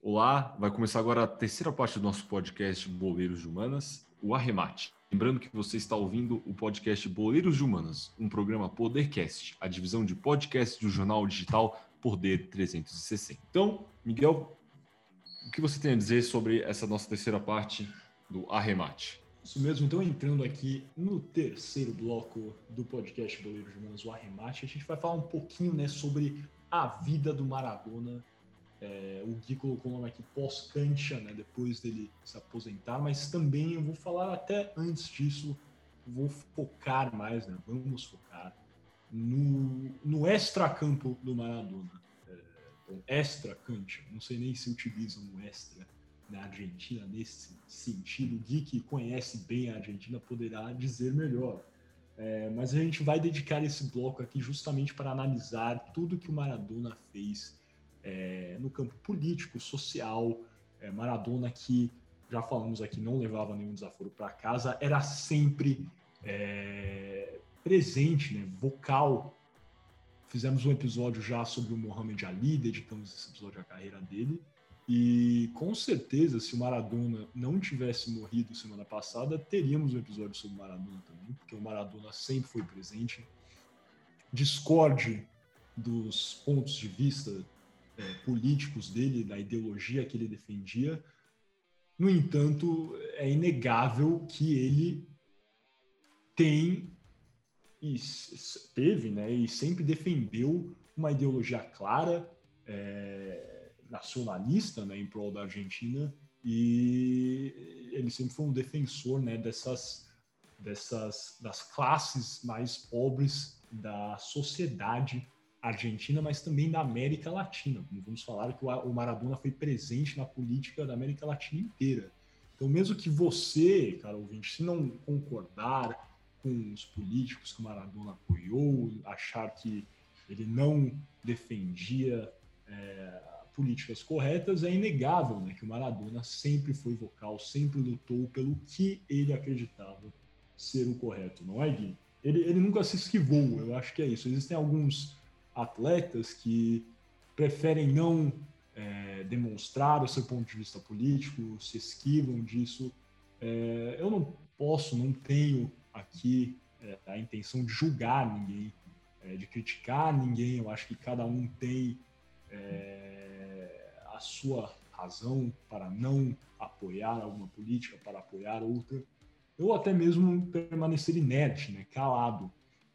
Mas eu acho que esses grandes esportistas podem, eles têm um palanque tão grande, uma oportunidade né, de fazer uma diferença. É, é, ótimo ver esportistas como Maradona, como Muhammad Ali. É, esses eu acho que estão no topo, né? estão tentando fazer uma diferença. Até certo ponto, o LeBron James também está tentando, né, hoje em dia nos Estados Unidos, é, fazer essa diferença. É, também no campo da política, no campo social, isso é algo que é muito importante, algo que inegavelmente Maradona sempre tentou. Quando outros é, não não vão atrás, né, nesse quesito. Gui, o que você tem a dizer sobre isso? Eu concordo. É, eu acompanho muitos jornalistas no Brasil que falam isso é, várias vezes.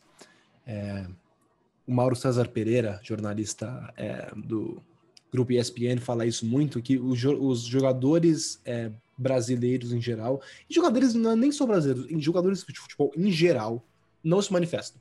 Eles aceitam qualquer coisa, eles só vão e, e jogam e parece que o que acontece ao redor deles muitas vezes não é com eles. E isso não era o caso do Maradona o Maradona ele era sempre enfrentava o que ele achava errado, enfrentou a FIFA, enfrentou o Comebol.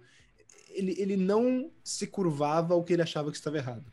E tem uma uma história muito legal que acho que a gente não falou, é de quando ele jogava no Napoli, um, um torcedor do Napoli pediu para o clube fazer uma partida beneficente para, o, para arrecadar dinheiro para o seu filho que ele precisava por uma cirurgia.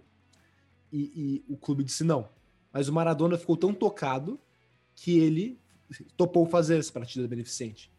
Mesmo com o Napoli e a FIFA, não, acho que foi a UEFA, desculpa, mesmo com o Napoli e a UEFA proibindo ele de fazer, ele ignorou completamente e é, jogou é, num campo é, de um bairro pobre de Nápoles para arrecadar fundos para a, a cirurgia é, desse menino. Então isso mostra como o Maradona ele realmente, quando ele achava que algo estava certo, ele ia lá e fazia. E não pouco importava é, o que a FIFA, o UEFA, até o clube que ele jogava achava disso. É, e justamente entrando, né, vamos entrar um pouco das visões políticas do Maradona, que, é, creio ou não, acho que ele se atrelava mais a, um, a uma política de esquerda, progressista, é, mas isso não sempre foi o caso na vida dele. É, eu acho que mais que tudo ele era um nacionalista, ele era muito, ele tinha grande né, apego às camadas mais pobres da sociedade argentina e etc. Isso acabava trazendo ele um pouco mais para é, o lado da esquerda, mas não sempre foi o caso. Ele também, é, por diversas vezes, é, se aproximou de outros políticos né, que eu acho que, no mínimo, não podem ser classificados como políticos de esquerda. Como Menem, por exemplo. É, o Menem, por exemplo, não sei. O Vladimir Putin, por exemplo, eu não considero ele um político de esquerda, eu acho que ele é um político.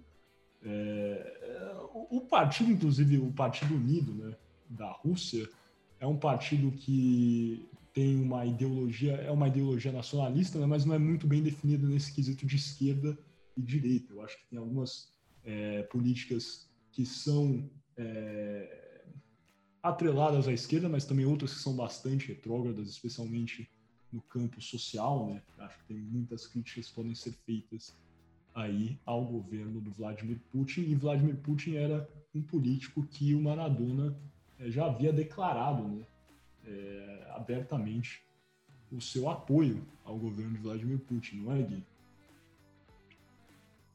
É, exatamente. É, é o que você falou, Miguel. Ele, eu acho ele, ele foi mesmo para a esquerda completamente quando ele foi é, fazer a reabilitação dele em Cuba.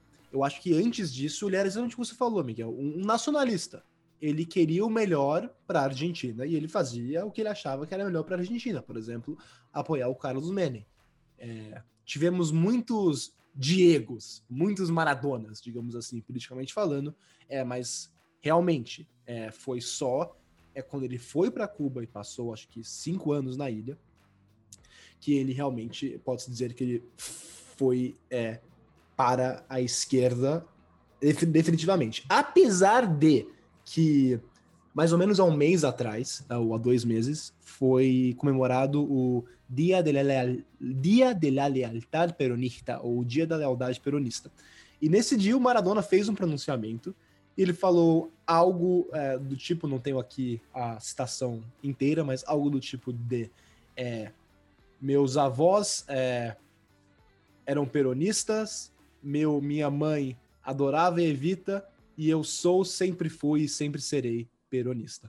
Então, é, ao mesmo tempo de que eu, eu, eu diria que ele só foi para a esquerda totalmente depois que ele foi passou muito tempo em Cuba e se aproximou do Fidel, é, a sua família também, se isso for verdade, obviamente, vamos assumir que é verdade, é, esteve atrelada ao peronismo é, da Argentina. Mas, de novo, isso também me leva a pensar que o peronismo não necessariamente é de esquerda. Então, é, essas pessoas, a família dele podia ser de um peronismo é, não é de esquerda. Aí, ó, de novo estamos falando do Peron no podcast sobre a Argentina. O Juan vai me criticar de novo aqui, mas é impossível falar sobre a história do seu país sem tocar no Juan Domingo Peron. Acho que a Argentina e o Peron caminham até mais próximas né, do que o Brasil e Getúlio Vargas, não acha? É. Uh, eu acho que o, o, o Peron e o peronismo têm uma influência na Argentina até hoje maior que a do Vargas, com certeza. É, sempre que eu tento explicar, fazer uma um paralelo entre o, o, o peronismo. É, explica, não é que eu tento explicar o peronismo ah, para algum amigo brasileiro, eu sempre digo algo do tipo de imagine que o MDB tem uma ala de direita, uma ala de esquerda e tem um culto de personalidade ao Getúlio Vargas. É, é o que eu tento explicar. eu acho que é justamente por isso, é por aí, esses 500 mesmo. Mas temos aqui a primeira apresentação, vamos entrar nas minúcias né, das visões políticas é, do Maradona. Passando aqui a nossa primeiro, nosso primeiro episódio aqui que escolhemos como um case, né, para analisar é, como é que era essa vida política, vida social do Maradona nesse quesito. E, e é justamente ele ainda era jogador, né? Então não é a vida pós cancha, mas a vida extra cancha, né? Ou seja, extra-campo do Maradona. Estamos aqui na Copa de 1986 e é um episódio que justamente o Juan, o Gui já tocaram né, no nosso bloco anterior, é, muito a ver com a Guerra das Malvinas. Não vou entrar nas minúcias porque já falamos, mas era impossível não tocar nisso para não acharem que esquecemos. É, e o Maradona foi muito importante nesse jogo e buscando aquele ideal, acho que ainda nacionalista, principalmente dele, é aquilo exatamente que o Juan falou. Ele deu é, uma preleção, né? a conversa antes do jogo foi bastante focada na, no ambiente bélico da Guerra das Malvinas, que havia ocorrido quatro anos antes, né? acabou em 1982, a Copa do México em 86, e o, esse foi o teor que o Maradona queria jogar essa partida é, que seria uma espécie de segundo tempo da Guerra das Malvinas. E aqui eu tenho uma citação direta do Maradona, abre aspas, era como vencer um país, não uma equipe de futebol. Apesar de termos dito antes do jogo que o futebol não tinha nada a ver com a Guerra das Malvinas, sabíamos intimamente que muitos jovens argentinos tinham morrido, que tinham sido mortos como passarinhos. Foi declarado publicamente que as coisas não se misturavam. Mas isso era uma mentira. Foi mais do que ganhar uma partida, mais do que deixar os ingleses fora da Copa. Culpamos os jogadores ingleses por tudo que tinha acontecido. Sim, eu sei que é uma loucura, mas foi assim que nos sentimos e foi mais forte do que nós. Estávamos defendendo a nossa bandeira, os jovens. Essa é a verdade. Eu acho que isso tem grande reverbera, né, com não só o resto da seleção argentina, mas os jovens argentinos. Na época, o, o, Diego Armando Maradona tinha 26 anos, não é, Gui? E acho que muitos dos soldados argentinos que perderam a vida, né, que morreram no, no conflito da Guerra das Malvinas, eram até mais jovens do que o Maradona na época que ele venceu a Inglaterra no México. Isso só demonstra como o Maradona era de fato nacionalista. Ele sentia pelas mães, pelas avós que perderam os seus filhos nessa guerra né, do, do, regime militar da Argentina. E ele tinha uma intensa. O Maradona, vamos entrar nisso, ele já criticou abertamente o, o regime militar argentino, mas ele também tinha uma in, intensa raiva, uma fúria é, dos ingleses. Não é, Gui? Tinha, exatamente. Eu acho que isso foi muito bem explicado pelo Juani quando a gente falou sobre o jogo contra a Inglaterra. É, ele sentiu muito é, pessoalmente a Guerra das Malvinas. É, e, e, e, eu acho que é uma coisa que ele levou pro resto da vida. E o ponto máximo que se exemplifica esse ódio, esse ressentimento é, com os ingleses foi é, foi a, a, o jogo da Copa de 86 contra a Inglaterra. Porque eu acho que isso vai além é, da ditadura militar. Porque apesar da ditadura militar ter sido, obviamente, horrível na Argentina, esse sentimento de que as Malvinas são argentinas não vem só da guerra. Óbvio, foi muito. veio à flor da pele por causa da guerra, mas muitas pessoas, a maioria dos argentinos, é, que, por óbvio, é, eram opositores da ditadura, continuam falando que as Malvinas são argentinas. Justamente, é... né? O, só um segundo, Gui. O Maradona, por mais que ele hoje em dia critique, criticou, é, continua, não, desculpa, não continua mais, mas sempre criticou é, o governo ditatorial. Nessa época, ele até apoiou a invasão é, das Ilhas Malvinas, e eu acho que tem muito a ver com isso, que é um sentimento forte de nacionalismo e, e de certeza que as Ilhas Malvinas são um território argentino, né, acima de tudo. Pessoas que até criticam o governo militar podem ser a favor é, do pertencimento né, das Malvinas de fato serem essa, esse território argentino. Isso tem muito a ver com o nacionalismo, que é forte na Argentina e que era fortíssimo em Maradona. Exato, sim. Só para concluir, é, é, bem isso que você falou, Miguel. É uma é uma questão que vai é uma questão exato nacionalista, não uma questão de apoiar o governo militar. Muito longe disso. É uma questão de ser contra o imperialismo inglês e, e ser a favor é, de o território é, seja incorporado à Argentina por todos, a maioria dos argentinos acreditam que sim, as Malvinas são é, argentinas. Sem mais delongas, então fechando aqui essa Copa de 86, né, o Maradona vence a Copa e, como já falamos, aqui o Juan até já falou nesse episódio, o primeiro título argentino ficou meio manchado, né, por ser conquistado no regime ditatorial, porém esse é, não foi. O Maradona sempre falava da importância disso é, ele dedicou né, o Maradona, a conquista de 1986, para todo o povo argentino. As imagens da comemoração é, na Casa Rosada acho que demonstram bem isso, né, o Maradona vibrando com o povo argentino, que isso era uma conquista deles. E ele, com, ele né, dedica a todo o povo, mas ele lembra de uma forma especial os trabalhadores argentinos. Eu acho que isso aí já também demonstra um pouco né, dessa importância que o Maradona dava à classe trabalhadora e uh, uma parcela mais. É... Quando ele disse os trabalhadores, ele se referia até em menção ao, ao seu pai, né? onde ele via é, essa parcela um pouco mais pobre da a população que o Maradona sempre falou que sofreu muito né, nesse período que antecedeu a conquista da Copa com uma grave crise econômica na Argentina. Então, o Maradona já declarou, né, havia declarado que é, essa conquista da Copa de 86 foi importantíssima para animar os argentinos e eu acho que ele buscou justamente fazer isso ao dedicar ao povo e também, em especial, aos trabalhadores. Havia um passado período bastante difícil antes da conquista de 86. No mais, é, acho que precisamos falar também aqui, né, nessa vida extra-campo e política do Maradona, é, temos que falar sobre a sua escolha por jogar em Nápoles, na equipe do Nápoles. Acho que essa escolha tem contornos sociais.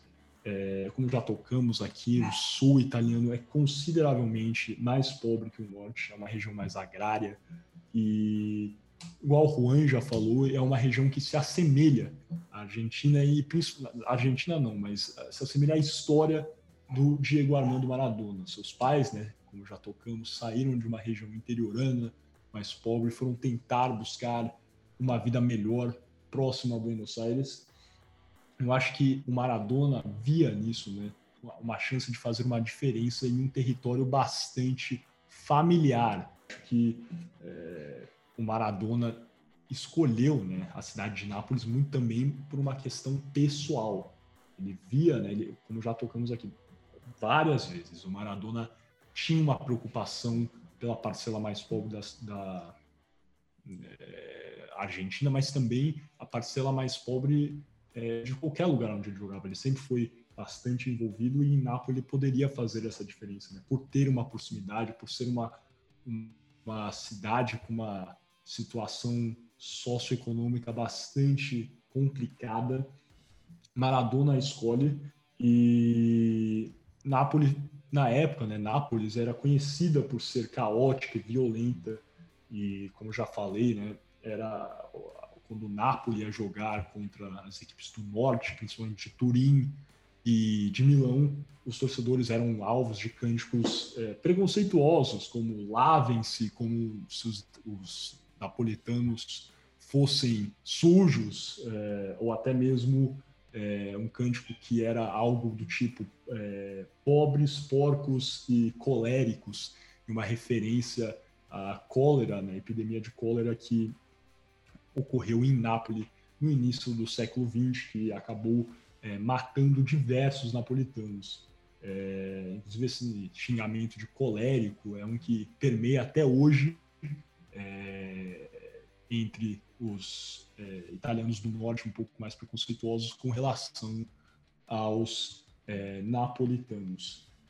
E, Miguel, só para fazer uma rápida interjeição, você estava falando de como ele escolheu ir para o Napoli porque ele tinha esse, esse talvez compromisso né, com, com uma cidade que seria um pouco mais é, considerada talvez periférica é, na Itália um momento que exemplifica muito bem isso foi que depois de ele ganhar a Copa do Mundo e ganhar o primeiro Scudetto lá no Napoli, é, o Silvio Berlusconi, que era um importante, antes, não sei nem se ele era primeiro-ministro ainda, mas ele era dono do, é, do Milan, tentou levar o Maradona é, para o Milan. Mas o Maradona, por ter esse compromisso social com o sul da Itália e com Napoli, é, renovou o seu contrato é, e rejeitou a oferta do Berlusconi para ir jogar no norte é, do Milan. É, justamente, eu acho que é, exatamente essa, essa proposta do Berlusconi bastante famosa, o Milan é um, é um dos times que inclusive prestou inúmeras homenagens após a morte de Diego Armando Maradona, porque é uma equipe que sempre teve admiração pelo futebol do Maradona. É, eu pessoalmente na Itália gosto muito do Milan, falar que eu torço pro Milan, mas é uma equipe que eu admiro. É, então a pena que o Diego Armando Maradona nunca tenha jogado pelo, pelo Milan, mas de fato até é uma pena, mas também eu acho que demonstra né, essa pessoa que a gente tanto admira. Ele tinha esse compromisso firmado, esse compromisso social com a cidade de Nápoles, e ele não poderia largar isso. Era algo muito maior do que só futebol. É, era algo que ele via a sua infância, ele via a oportunidade de auxiliar e acho que demonstra né, esses contornos sociais por trás da escolha por Nápoles e o Nápoles em específico. Agora vamos falar um pouquinho sobre a aproximação do Maradona à esquerda. O Gui já começou a falar um pouquinho né, sobre é, como isso teria é, se enfatizado, né, de fato, é, quando o Maradona foi se tratar, né, buscar uma reabilitação na ilha de Cuba. Fale um pouco mais sobre essa aproximação de Maradona com Fidel Castro. Gui, por favor. Então, é, o, realmente o, o, quando o Maradona parou é, de jogar futebol, quando a gente escreveu aqui, foi em 1900 e 97, quando ele realmente é, parou de jogar futebol, se aposentando depois da sua segunda passagem pelo Boca, ele estava num momento um pouco difícil da vida, estava é, lutando contra essa dependência química que ele, que ele desenvolveu durante sua vida, que deixa bem claro uma doença, é, ele sofria de uma doença, e, e para se tratar, é, ele foi para Cuba. É, o Fidel Castro abriu a ilha, é, de certa maneira, para ele, e ele ficou por muito tempo é, se recuperando e tratando dessa doença, que era a dependência química, é na ilha de Cuba. E foi aí que ele é, começou a se aproximar bastante do Fidel Castro, da esquerda, e, e, ele tinha uma relação quase que de pai para filho com o Fidel Castro. Eles realmente eram é, extremamente é, próximos. E ele considerava o Fidel, como falei, como uma espécie de segundo pai. E, e ele ficou lá é, por, se eu não estou enganado, cinco anos né, de Cuba, tanto que a despedida dele do Boca não aconteceu em 97, foi acontecer só em 2001, né, quando ele deu um famoso discurso na bomboneira, muito emocionado, que, é, como ele disse, eu me equivoquei e paguei, pero la pelota no se mancha, ou eu errei e paguei, mas a bola é, não, não está suja. É, então, sim, eu quero ressaltar mais uma vez que o, o problema que o Diego teve com as drogas é uma doença, ele é um dependente químico e ele ele ele tentou se tratar e, e, passou muitos anos sofrendo, mas se tratando. Acho que é exatamente isso e é, o Fidel, claro, é uma figura que é, é eu ia classificá-lo como polêmica, mas tem críticas a se fazer contra o Fidel Castro é, assim como qualquer político, na verdade, né? Mas o Fidel acho que pode ser alvo de algumas críticas sem entrar nas minúcias se ele é, é foi né, um ditador ou não, se existem as acusações contra o Fidel Castro, né? São acusações é, feitas por órgãos internacionais, por ONGs, e acho que elas têm de ser levadas a sério. É, porém, é inegável que o Fidel Castro foi, de fato, acolhedor na vida do, do Diego Armando Maradona. Ele providenciou ao Maradona uma oportunidade de se tratar, de receber um, um tratamento é, sem igual, né? Na verdade, de reabilitação.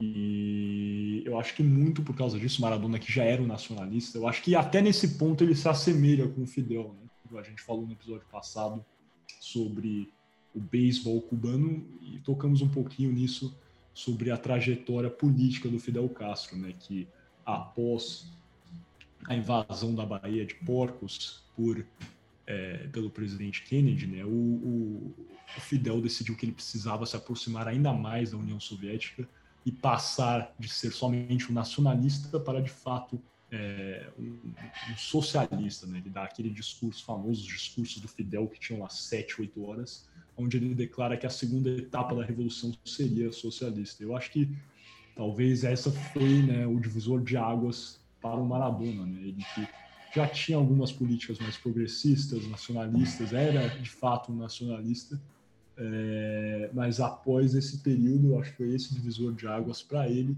essa proximidade com o Fidel, essa vida dele em Cuba, que ele decidiu que a sua segunda revolução, né, colocando entre aspas aqui, é, seria socialista também, assim como o Fidel, meio até como uma forma de gratidão ao Fidel Castro é, seguir né, a doutrina, o axioma que ele sempre defendeu.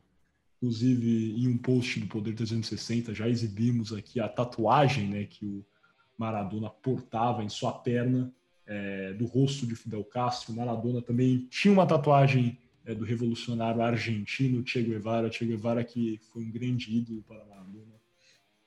Essa tatuagem ele portava no braço e, inclusive, o Maradona admirava tanto a figura do Che Guevara que pediu, isso é bastante é, famoso, né, para que a delegação argentina levasse, né, fosse providenciado para os jogadores uma biblioteca com biografias, livros sobre a vida do Che Guevara, outros é, autores é, latino-americanos para exprimir né, um senso de patriotismo, nacionalismo. Também tinham é, livros do grande é, escritor uruguaio Galeano, como As Veias da América Latina, Veias Abertas da América Latina, né? E tudo isso demonstra né, todo esse pensamento do Maradona já em 2010, na Copa da, da África do Sul, após ter recebido né, esse tratamento em Cuba. É, também existem relatos nessa Copa da África do Sul, Maradona já como técnico da Argentina, utilizando frases de efeito do Che Guevara é, no vestiário da Argentina. com o intuito de invocar garra, né, todo esse senso é, nos seus jogadores. Eu acho que é, é, justamente por isso, né, Gui? Eu acho que você já tinha começado a falar sobre isso, mas eu, eu considero que é exatamente isso. Maradona era um nacionalista, mas aí depois que passou um período em Cuba, teve essa vivência, foi lá que ele adquiriu né, essa essa afeição, vamos dizer, por uma doutrina mais socialista, que foi justamente com base nessa vivência dele com o Fidel Castro.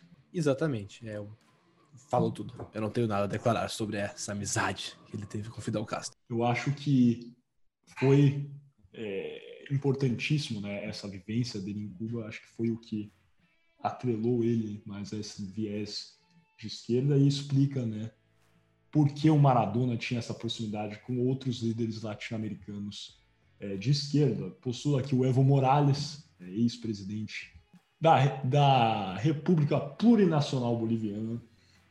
Ele foi governou a Bolívia de 2006 até 2019, Evo Morales, é, e era um grande amigo de Maradona.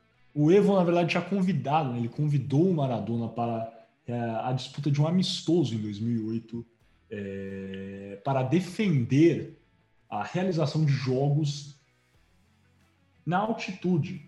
É, o jogo foi, é, o amistoso foi jogado em La Paz e isso ocorreu porque na época é, a FIFA vetava a realização de partidas em altitudes como a de La Paz. E nesse amistoso jogado entre a equipe do aqui amigos do Maradona e amigos do Evo Morales, a equipe do Maradona venceu e o Maradona deu aqui uma declaração falando pela importância de ter temos jogos na altitude de La Paz, isso levaria né, à democratização do futebol e do país e do país não desculpa do continente por ser um continente bastante diverso e que as cordilheiras dos Andes eram importantíssimas para isso. No entanto, aqui acho que vale um, uma ressalva, até, vamos dizer, um pouco engraçada, entre aspas. É, isso ocorreu antes do Maradona se tornar, de fato, técnico da Argentina. O Maradona se torna técnico da Argentina em 2008 e após né, a realização desse jogo. 2009, no entanto, a Argentina vai jogar em La Paz contra a Bolívia com esse veto da FIFA já derrubado e acaba sofrendo muito com a altitude, perdendo a partida por 6 a 1 para a Bolívia. Assim, a Argentina, bicampeã mundial, perdeu para a Bolívia por 6 a 1 Pode pesquisar eliminatórias para a Copa da África do Sul.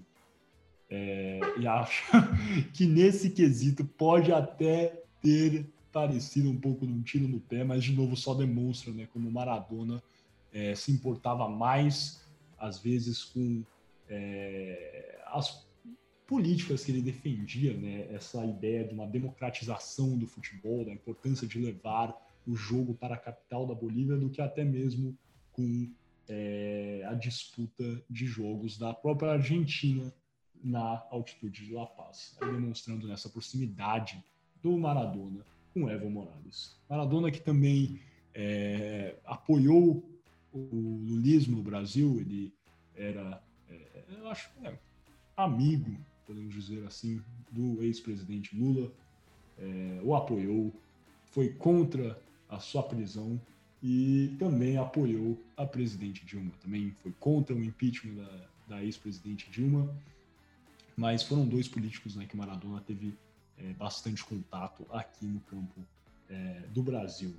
E por último, acho que cabe também mencionar é, Hugo Chávez e agora o seu sucessor Maduro, é, dois políticos que Maradona teve bastante contato. Maradona fez campanha na reeleição do Maduro. Ele também foi um aliado de Hugo Chávez, aqui voltando para a ideia de nacionalismo. É, Hugo Chávez que sempre entrou né, em, franco embate com os Estados Unidos.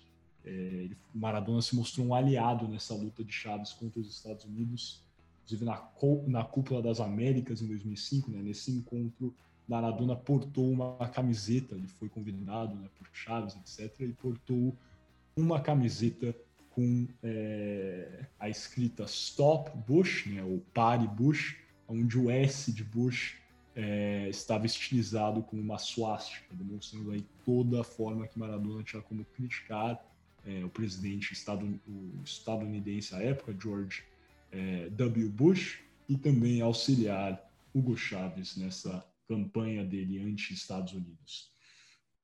É, e acho que é, também podemos falar aqui né, sobre o apoio de Maradona aos Kirchner e hoje em dia ao Fernandes, presidente argentino atual. É, inclusive, se o Juan ou o Gui quiserem falar um pouco mais sobre o apoio de Maradona aos políticos argentinos, estão mais convidados. É, se não, acho que podemos falar um pouquinho sobre é, a visão de Maradona para fechar né, esse último bloco. É, falar um pouquinho sobre a visão de Maradona sobre a ditadura militar argentina. Algo a declarar sobre o apoio de Maradona aos Kirchner e a Fernandes? É, só entrar para ressaltar mesmo que ele realmente ele apoiou o Nestor Kirchner desde o começo, ele é, ele é muito, foi muito fã da Cristina Fernandes de Kirchner, ele uh, sempre falava pro Nestor que para mandar um beijo para Cristina e essas coisas. Ele gostava bastante da Cristina, acho que até mais do que do Nestor. E, por óbvio, na eleição é, de 2019, é, na Argentina, uh, o Maradona, não, como sempre, não se escondeu, apoiou Alberto Fernandes e é, teve uma relação estreita com o atual presidente argentino. É, foi para Casa Rosada no começo do ano uh, e se encontrou diversas vezes com, com o presidente, ao apoiando é, sempre. Se eu puder adicionar uma coisa mais da política, tudo que vocês falaram é, tá muito certo, né? Eu acho que ele, ele tem a, o seu jeito de, de chegar na política, e como o Gui falou, como o Miguel falaram, tem os encontros entre com Castro, com, com Chávez, com, com Maduro, e o, o, a posição dele na Argentina né, de ser peronista e tudo isso. É isso, isso é o que leva Maradona na, na política. Mas eu acho que tem que mencionar também o que aconteceu o outro dia do, do da morte, né? Que, que quiseram honrar ele no, no na Casa Rosada. Eu acho importante falar que apesar de que era uma coisa que muita gente não ia querer, isso é visto como um ato político e e acho que é muito interessante pensar como que ele vai se, seguir na política, como a memória dele vai seguir na política, já que tudo isso foi usado, tipo, de jeito para falar que o governo do, do Alberto é Alberto Fernandes tá fazendo uma coisa muito boa e, e indireta, indiretamente você está relacionando o Maradona com, com o governo de hoje em dia, né, com o peronismo. Então eu só acho bom falar isso para as pessoas saberem que, que às vezes tem outras intenções em que, no que as pessoas fazem. E, e, e acho interessante ver como que os próximos governos, como que, como que eles vão utilizar o Maradona, se eles vão utilizar o Maradona, de jeito político ou não.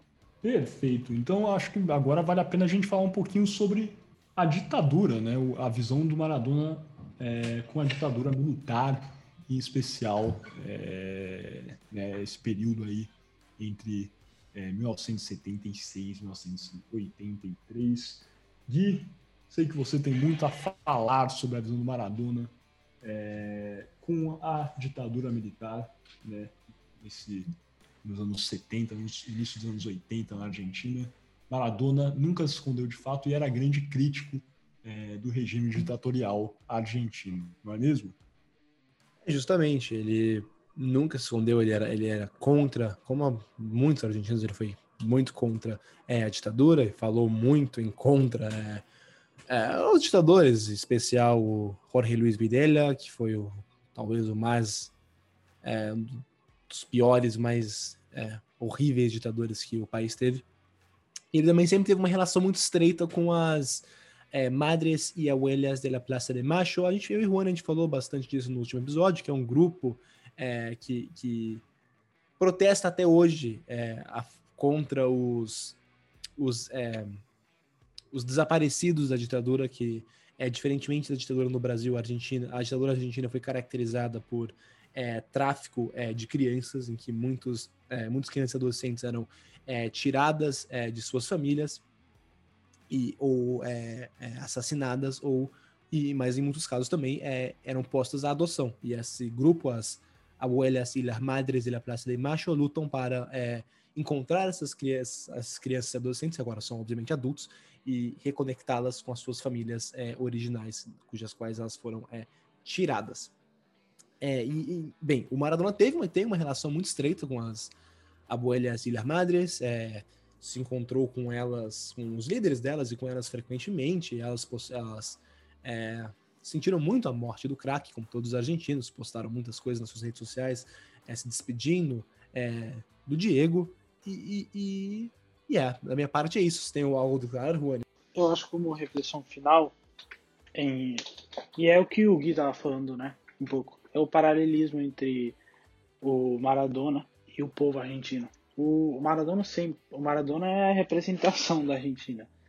É, vim do nada de uma coisa que que não sabia se ia acontecer e levar para cima, né? E ser uma ser um país que era num momento considerado uma futura potência e depois cair como caiu Maradona em, na, nas adições dele, a Argentina caiu economicamente e, e sempre aconteceu, né? As, as subidas ao cima, para cima do mundo e as caídas para o mais baixo que pode cair. E eu acho que nisso também representa o, o, o Maradona com o país. E depois o que o Gui falou, né? O Maradona e o povo argentino. O Maradona é representante do povo argentino totalmente pessoa humana que tem, teve seus erros, erros feios, né? Mas pessoa que teve erros e depois de cada, de cada erro era a resiliência, né? De, de, de se levantar e continuar brigando, continuar brigando. E é tudo isso a, a garra argentina, a paixão argentina, que todo mundo fala. Uma pessoa frágil, uma pessoa que comete, tem erros e sempre vai ter erros, mas também tem as coisas boas dele, né? E é o, é o grande paralelismo que o Maradona tem com o povo. E é, é por isso que o Maradona é tão querido. Porque ele realmente representa o argentino. Representa o que ele é.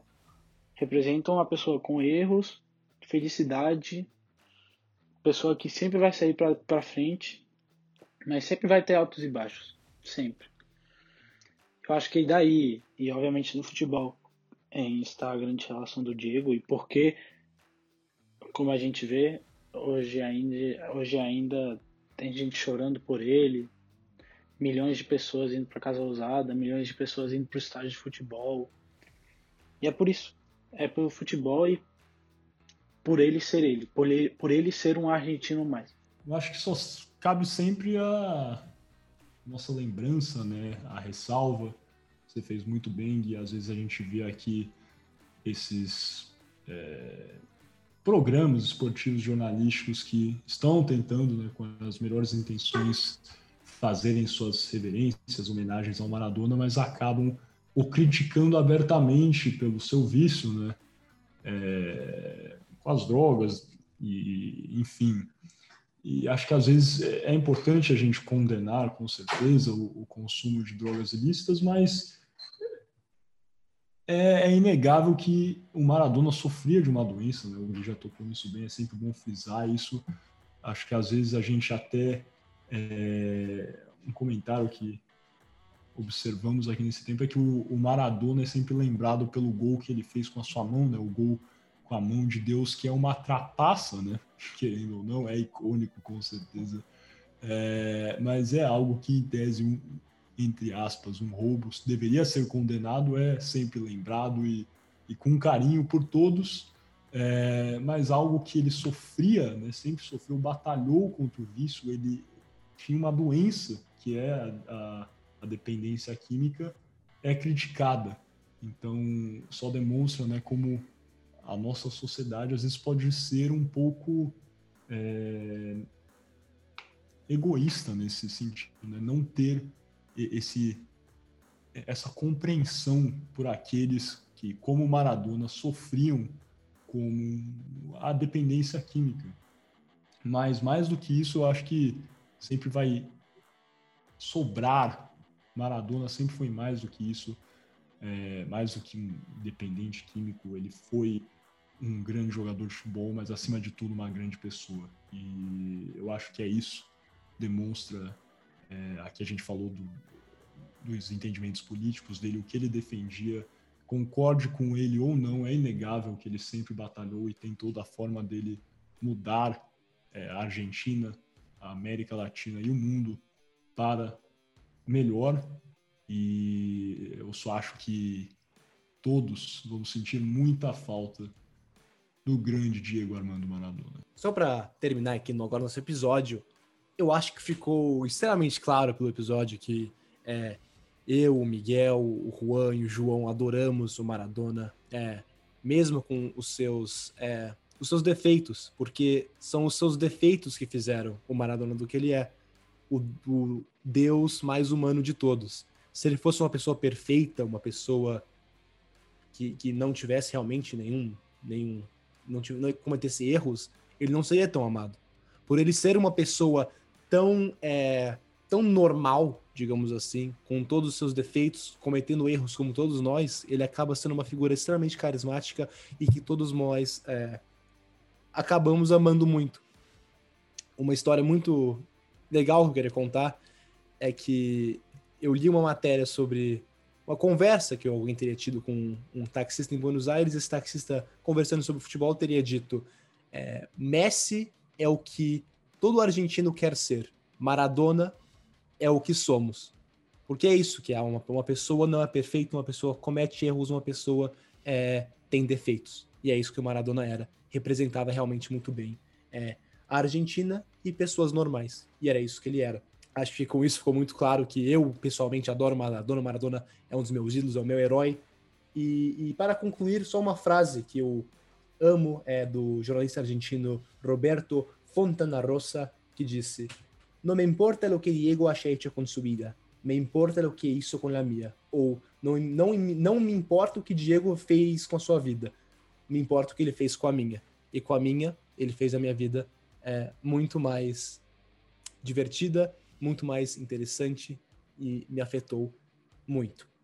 E com isso, é, excepcionalmente, não vamos ter o, o nosso shootout e as alternadas, são geralmente dois blocos mais jocosos, mais divertidos, e em respeito ao Dom Diego Maradona, é, não vamos ter é, esse bloco essa semana. É, voltamos daqui a duas semanas é, com o Shootout e com o programa normal. É, e com isso, muito obrigado é, por terem ouvido o episódio é, Boleiro, esse episódio do nosso podcast Boleiros de Humanas. É, como sempre, por favor, compartilhem com seus amigos e familiares. É, e muito obrigado por a sua audiência, pelo seu carinho. E, finalmente, muchas gracias, Diego. que vamos a extrañar toda a vida. Hasta siempre.